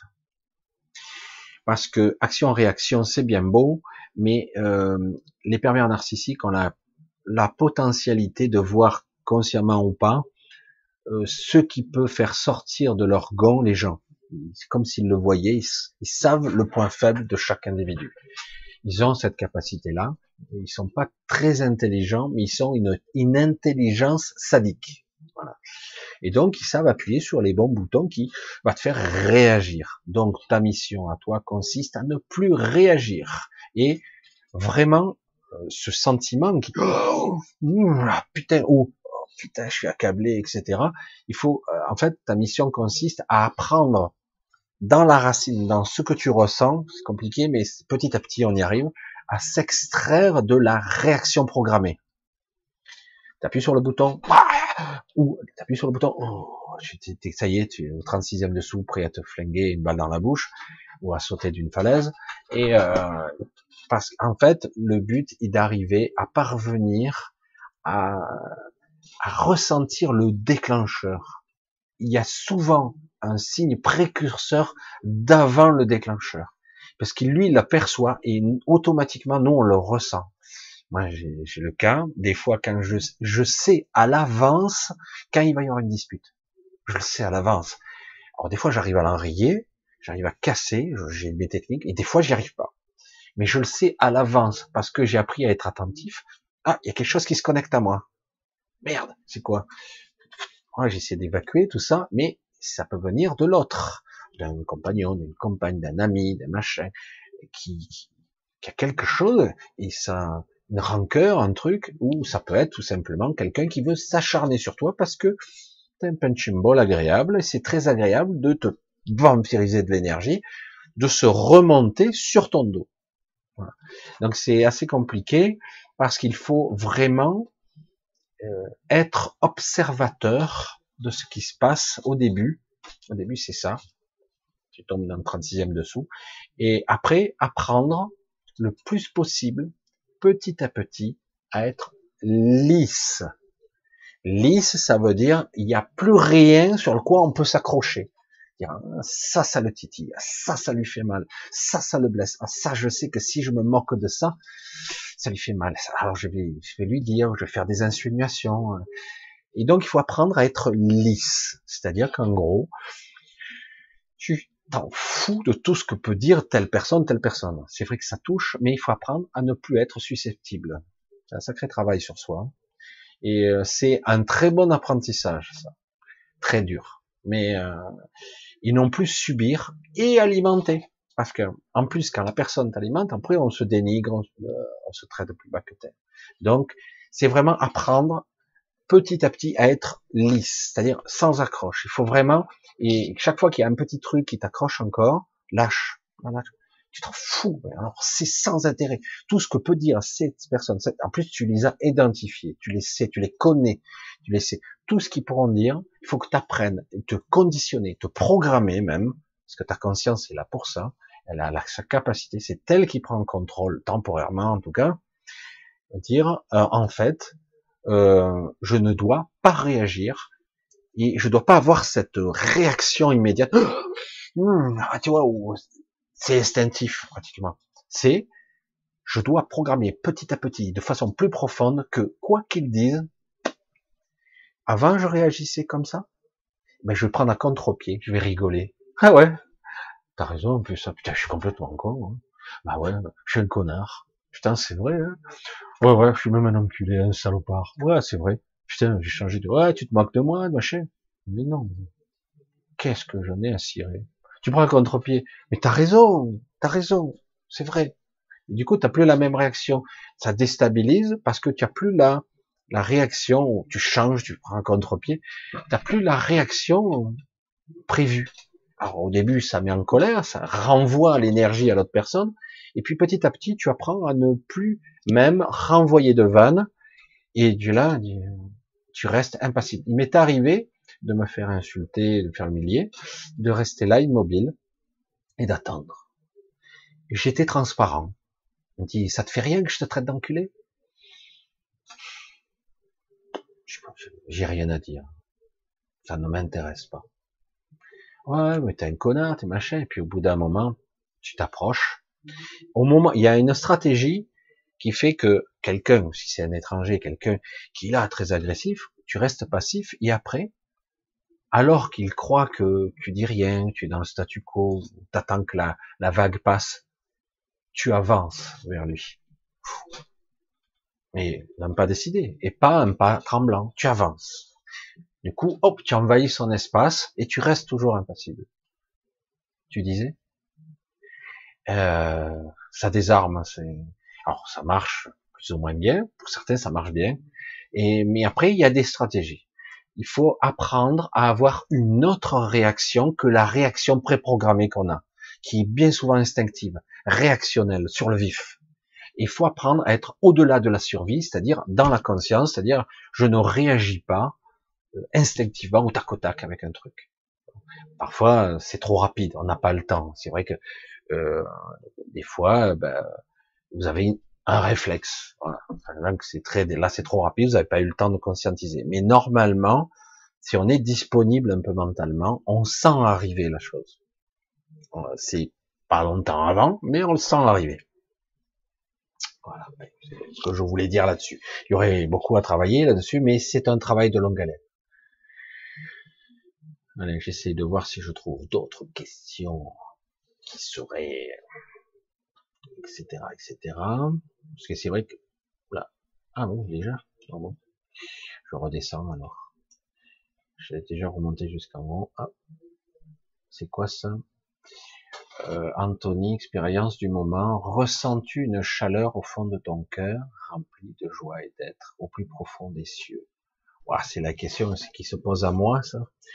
C'est euh, moi je ressens des chaleurs un peu partout en fait. Alors le cœur c'est toujours la façon d'être. Euh, c'est intéressant cette vision parce que évidemment je me suis à un moment donné un petit peu détaché de cette vision bisounours, mais j'en ai fait partie parce que j'ai fait partie de ces mouvances etc. Mais euh, avec toujours un décalage. Euh, il y a deux perceptions qui existent, mais il y en a plus en fait. Il y a la perception perchée de ce que je pourrais me connecter à une partie haute de moi, l'observateur, euh, une sorte de conscientisation que d'en haut, rien n'est important en bas. C'est pas grave, c'est pas important. Ici, c'est la, comédie, c'est le théâtre de Guignol. Rien n'est important. Et il m'est arrivé souvent d'être dans un état euphorique parce que je me perchais. C'est-à-dire qu'en gros, je me déconnecte d'en bas, je, l'éloigne en fait. Ça n'a plus d'importance et je suis dans une sorte de, joie intérieure, de chaleur et c'est agréable. Même en il n'y a rien qui te touche. Euh, même les insultes, ça te fait rire et presque tu as un défi, euh, tu es content de l'assumer. Mais à un moment donné, tu redescends dans la matière parce que tu te déconnectes de toi. Euh, c'est un petit peu, ce sont des, sujets très très très sérieux. Ça. Euh, c'est un petit peu ce qui arrive avec euh, les anciens, les célestes. Il y a des déconnexions et des fois de manque de, de compassion pour les êtres qui sont en bas. Parce que qu'on le veuille ou non, même si on peut se percher et se mettre à l'abri dans une sorte de connexion divine, qui une connexion à la, certains disent une connexion à la source. En fait, c'est sa source, hein, pas la source. La source est partout de toute façon. Et euh, mais chaque fois qu'on on est dans ce positionnement, faut pas oublier, on ne peut pas mépriser. C'est le mot est pas juste. Les gens qui souffrent, tu peux avoir de la compassion, tout ça, mais ça ne les touchera pas. Que tu sois perché avec ta chaleur, avec non mais écoute-moi, rien n'est important, vibre l'amour, vibre la joie, soif à, à des millions euh, de fréquences, etc., voire des milliards pour certains, et euh, tu as une vibration très très haute, et puis voilà, tu dis, voilà, c'est magnifique, mais euh, je, l'ai connu, je, je vois, j'ai rencontré des gens comme ça, mais en aucun cas tu ne peux aider. Ah, tu peux parler, tu peux exprimer, les gens sont là à t'écouter, essayer de comprendre. Ils sont pas à la même fréquence, ils sont pas au même niveau, ils évoluent même pas au même palier euh, dimensionnel, ils sont même pas au même niveau. Toi, tu es déjà en 7D, alors que les autres, et ils sont encore en 3D. Alors, à un moment donné, c'est un choix. Soit tu restes perché et tu te déconnectes de l'humanité. Je dis bien de se déconnecter. Tu peux donner des conseils, tout ça, mais très vite tu te déconnectes. Soit tu décides d'aider entre guillemets cette humanité parce que que tu le veuilles ou non, tu es connecté à eux. Et oui, tu peux pas t'échapper. Tu pourras te percher, tu pourras, mais à un moment donné, tous ceux que j'ai connus, ils descendent hein, dans la matière. Et j'ai même rencontré des soi-disant maîtres qui se font baiser les pieds. pauvre con, moi je dis, c'est lamentable. Et euh, pourtant ils sont connus, hein, gens connus, ils sont très connus. Ils sont imbuvables en privé tu parles d'une humanité de soi-disant gens perchés, et il y en a d'autres, par contre, qui sont plutôt pas mal, dans la bien, bienveillance, la belle vibration, euh, belle fréquence, une belle couleur, j'allais dire, ce beau soleil. Mais quelque part, même s'ils arrivent à véhiculer, il y a toujours un biais. Donc faire attention à ce genre de discours, parce que ici, il y a toujours un biais, c'est biaisé quelque part faire attention. C'est magnifique, mais voir la totalité du prisme, c'est la réalité. Il y a la matière, il y a la multidimensionnalité, il y a l'observation du tout, il y a l'eau, il y a oui, je vois que ça sert le plan.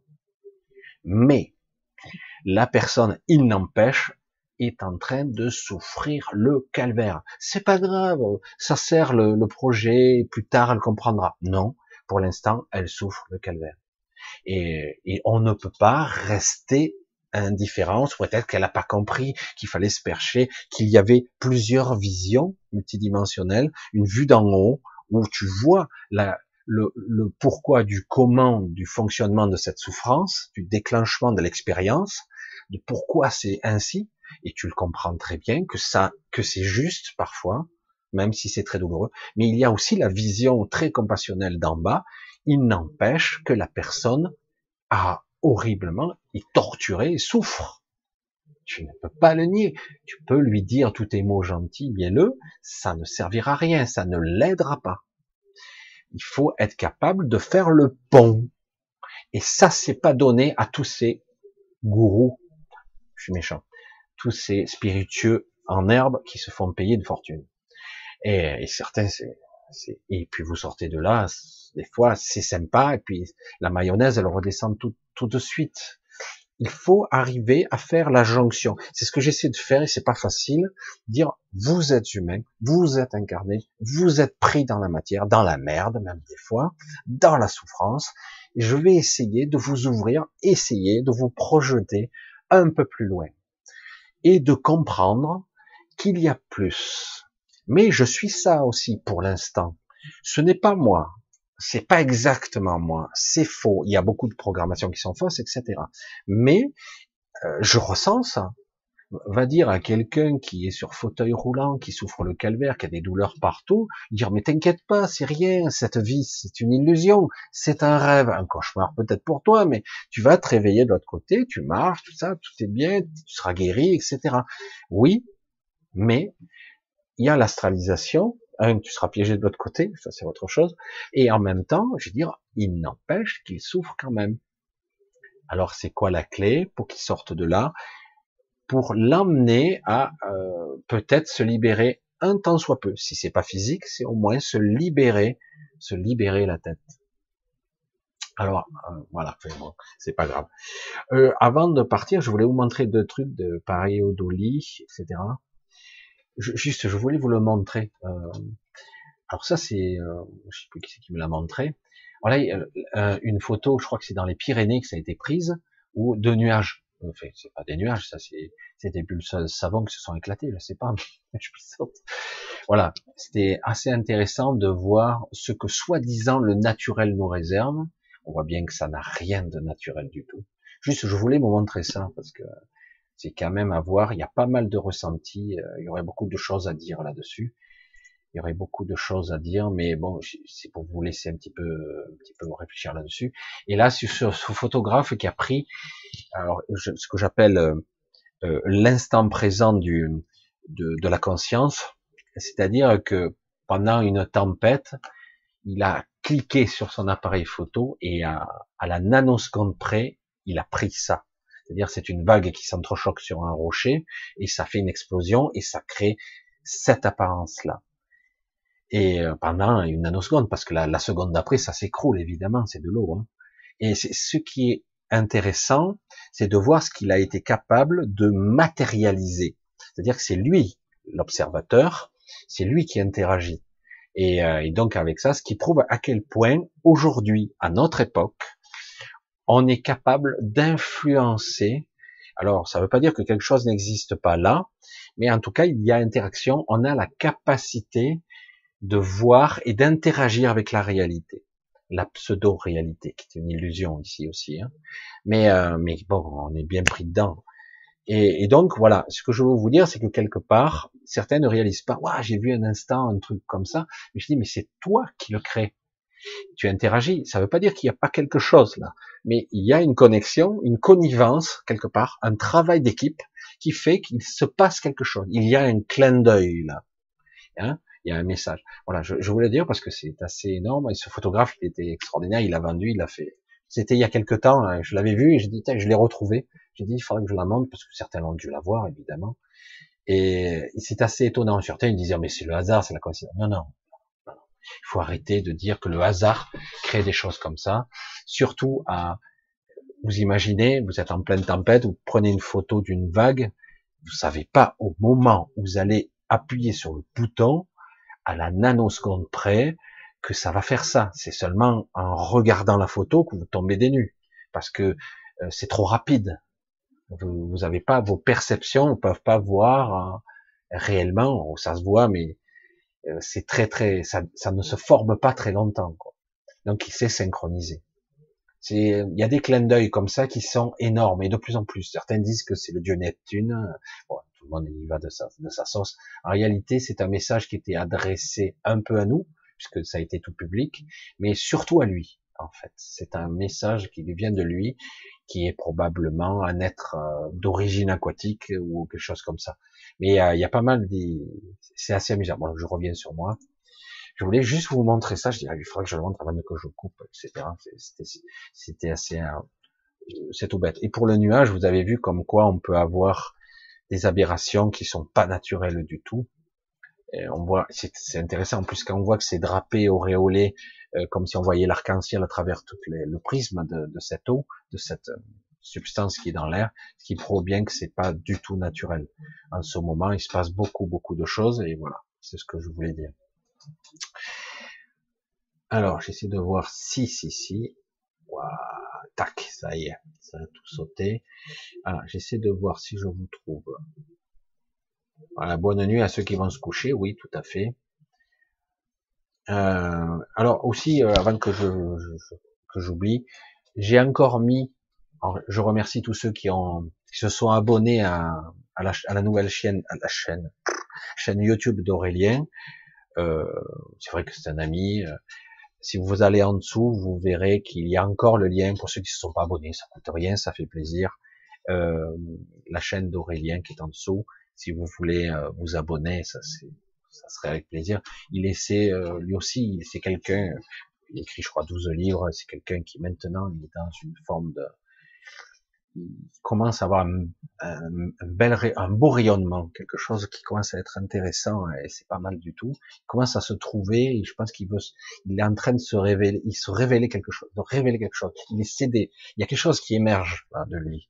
Je lui ai pas dit, mais euh, et j'ai dit, ça serait intéressant. Là, il y a un changement qui s'opère dans sa vie et, et un rayonnement. Voilà, je sais pas comment le dire autrement. C'est vrai que c'est parfois c'est pas clair euh, ce que je dis, mais et, euh, et donc euh, voilà, voilà, ça coûte rien. C'est vrai que si vous pouvez y faire un tour, et j'ai mis le lien, c'est la chaîne d'Aurélia Milo. Hein, vous avez déjà vu, il est passé au moins deux, trois fois sur ma chaîne et une fois quand j'étais sur le grand changement, je l'avais invité à l'époque. Et voilà. Euh, je voulais vous parler d'un truc, mais j'aime pas trop parler de ça. Euh, il y a beaucoup de personnes gentilles et attentionnées euh, qui souhaitaient m'aider financièrement, mais qui détestent PayPal. Vraiment, ils détestent PayPal, euh, les trucs numériques, tout ça. Alors, c'est très mercantile et j'aime pas du tout parler de ça. Je vous laisse laisser, pour ceux qui le souhaitent ou pas, dessous le lien PayPal, je vous ai mis le lien de l'association le lien, le RIB. C'est moi qui m'appelle RIB. Hein. C'était un jeu de mots que certains me faisaient. Monsieur RIB, vous êtes le RIB. Je vous ai mis le, voilà. Je veux pas rentrer dans trop les détails, mais c'est vrai que certains veulent, souhaiteraient me, mais vraiment PayPal, ça les horripile. Alors je sais pas s'ils veulent le faire. Euh, j'ai laissé, je crois que ça marche. Euh, j'ai fait un lien PDF et ça devrait y aller pour ceux qui le souhaitent. Évidemment, il n'y a pas d'obligation. Hein puisque c'était une demande. Alors, ça vous savez à quel point ça me, c'est très difficile pour moi de, de faire ça, mais c'est vrai que bon, l'association, euh, ben, de temps en temps, elle a un petit peu des aides, mais c'est très irrégulier et voilà, c'est pas évident. Et en tout cas, c'est vrai que pour ceux qui veulent m'encourager à continuer, c'est encore mieux parce que ça me permet de me concentrer sur l'essentiel et non pas de sur les factures. Euh, comme le podcast du New Paradigm, c'est payant. Euh, moi, c'est tout gratuit que je donne hein, et je paye moi. C'est ça. Bon, bref, je passe à autre chose.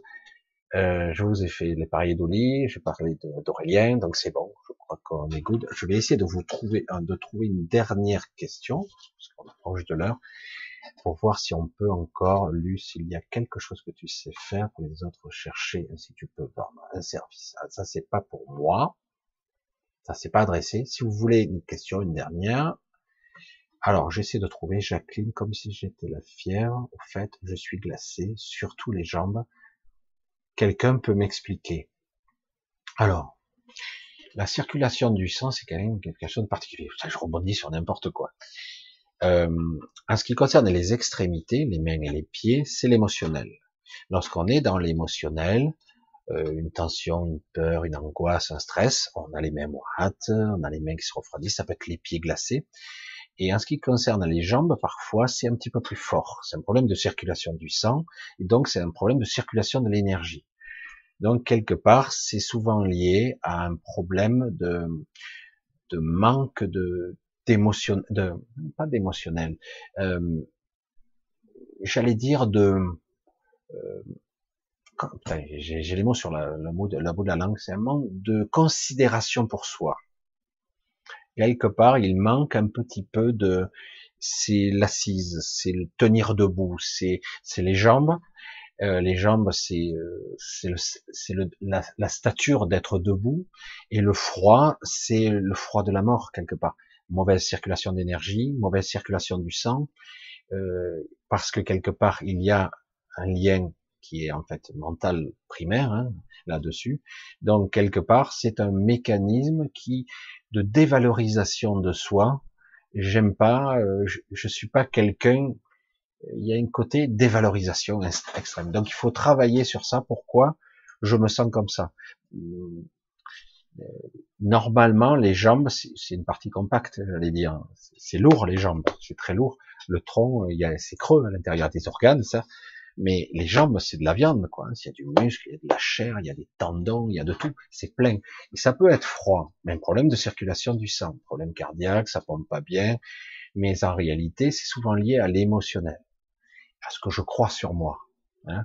Donc, il faut bien analyser les croyances là-dessus et bien arriver à, à les positionner, à les calmer. Il faut vraiment les remettre, les faire remonter à la conscience. Parce que comme de la même façon on a les pieds glacés ou on a les mains glacées, euh, ou des fois on a que le côté gauche ou le côté droit, euh, ça dépend. on n'a qu'un côté glacé. Et euh, souvent, où il y a de l'émotionnel, où il y a le fait que quelque part la main qui travaille, ben, elle devient froide ou chaude, ça dépend. Certains c'est froid et d'autres c'est chaud. Mais c'est vrai que c'est souvent lié à des angoisses et à des troubles existentiels. Euh, des conflits de dévalorisation de soi, ou je me, voilà, c'est souvent lié à ça. Mais il faudrait le travailler, quoi, parce que après il faut interagir, hein, il faut, faut voir.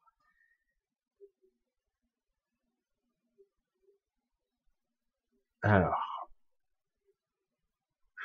alors les, les, troubles chaud-froid, c'est c'est de l'émotionnel, hein, c'est c'est toujours pareil. Hein. C'est c'est un ressenti, euh, c'est comme le souffle glacé, c'est quelque part, c'est il y a un malaise sous-jacent, il y a quelque chose qui essaie d'émerger. Alors du coup, je, je transpire, mais j'ai froid. C'est, c'est ça, il y a ça aussi. Hein. C'est un petit peu compliqué, mais c'est vrai que Anne-Marie qui dit que 391 pouces, ah, c'est bien, Anne-Marie, elle, me défend, Anne-Marie, elle est toujours là à me défendre. Euh, et, ce, ah, et sommes-nous à la sixième réincarnation de l'humanité? Euh, La sixième réincarnation de l'humanité. Il y aurait eu normalement euh, cinq extinctions de masse, et on en saurait théoriquement la sixième extinction de masse. Alors ce qui est intéressant, c'est qu'on parle de, de sixième race, mais nous ne la sommes pas. Parce que nous, tout a été conçu pour qu'on n'évolue pas. Euh, même si certains, euh, il y a des divergents qui sont tués, d'ailleurs, on les tue, euh, pour pas qu'ils évoluent. Hein, parce que dès que ça évolue trop, que ça émerge trop, on les tue, ou ils n'arrivent pas à vivre bien longtemps. Ou certains s'échappent, ils partent. Hein. Mais la sixième race, normalement, c'est autre chose. Alors la sixième réincarnation, c'est la sixième plutôt civilisation on va le dire comme ça, réincarnation, euh, euh, plutôt sixième civilisation, voilà, euh, complètement influencée celle-là, et cette civilisation, c'est celle qui a la moins évolué. Hein, si vous pensez qu'au XXIe siècle, nous sommes très évolués, nous sommes la sixième évolution, la moins évoluée. voilà, sixième, sixième civilisation. Toutes ont été détruites complètement. Certaines de la quatrième, notamment la quatrième civile, ont survécu et ont influencé la cinquième, etc. Les Muris, euh, Atlante, etc. Ils ont influencé. Il y a toujours eu des vestiges des autres civilisations euh, ou des gens, des êtres d'avant qui ont influencé ceux d'après pendant un certain temps. Il y a eu des technologies qui ont été transférées, etc.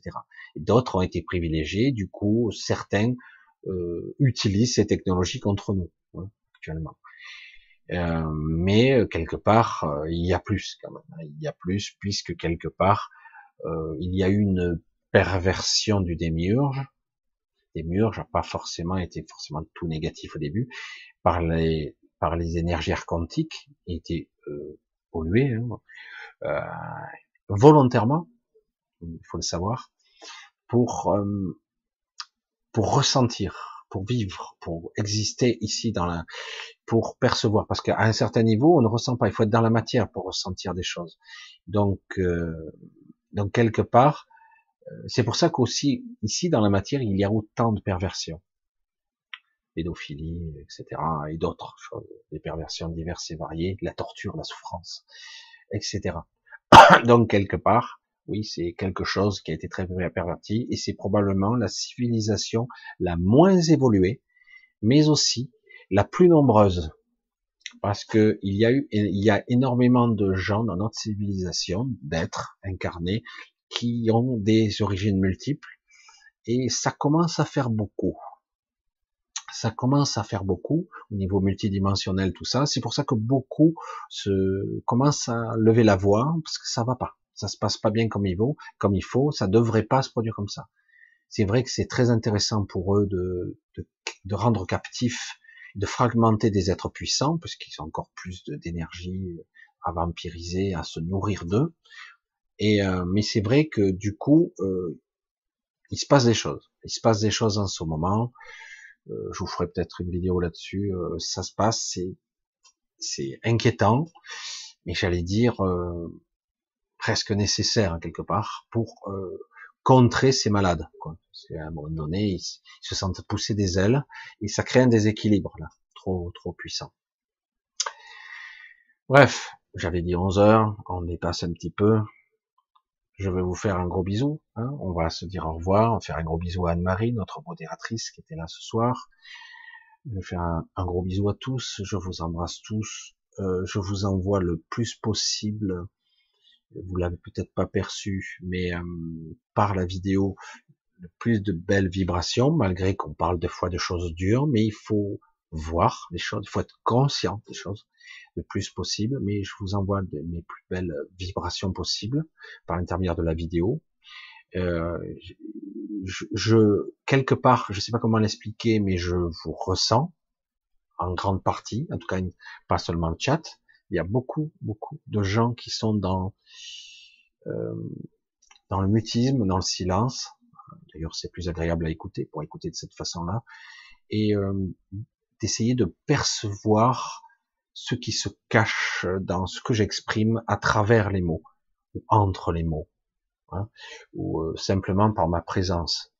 Euh, Anne-Marie me disait cet après-midi, je l'ai pas vu, mais des fois j'ai des, des, petits éclairs ou des petits trucs de lumière euh, qui passent au travers. C'est vrai que quelque part, je suis, euh, je suis euh, à la fois des fois attaqué et accompagné en même temps.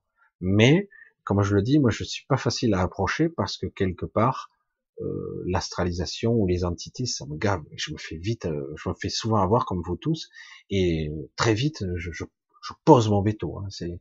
Et donc, quelque part, ce que je veux, c'est avoir les belles choses à vous transmettre. Pas seulement les mots, mais aussi la vibration. J'espère que vous comprenez. Parce que les mots ne sont qu'une infime partie de la communication. Il y a beaucoup plus derrière. Il y a beaucoup plus. Et ce que j'aimerais vous apporter ici, c'est euh, pas mon soutien, mais plutôt euh, quelque chose de plus d'invisible d'impalpable qui vous permettra peut-être un jour de vous libérer. C'est prétentieux peut-être, je sais pas. Euh, mais en tout cas, c'est ça. J'aimerais ça. C'est ma vision. C'est ce que j'arrête pas de projeter.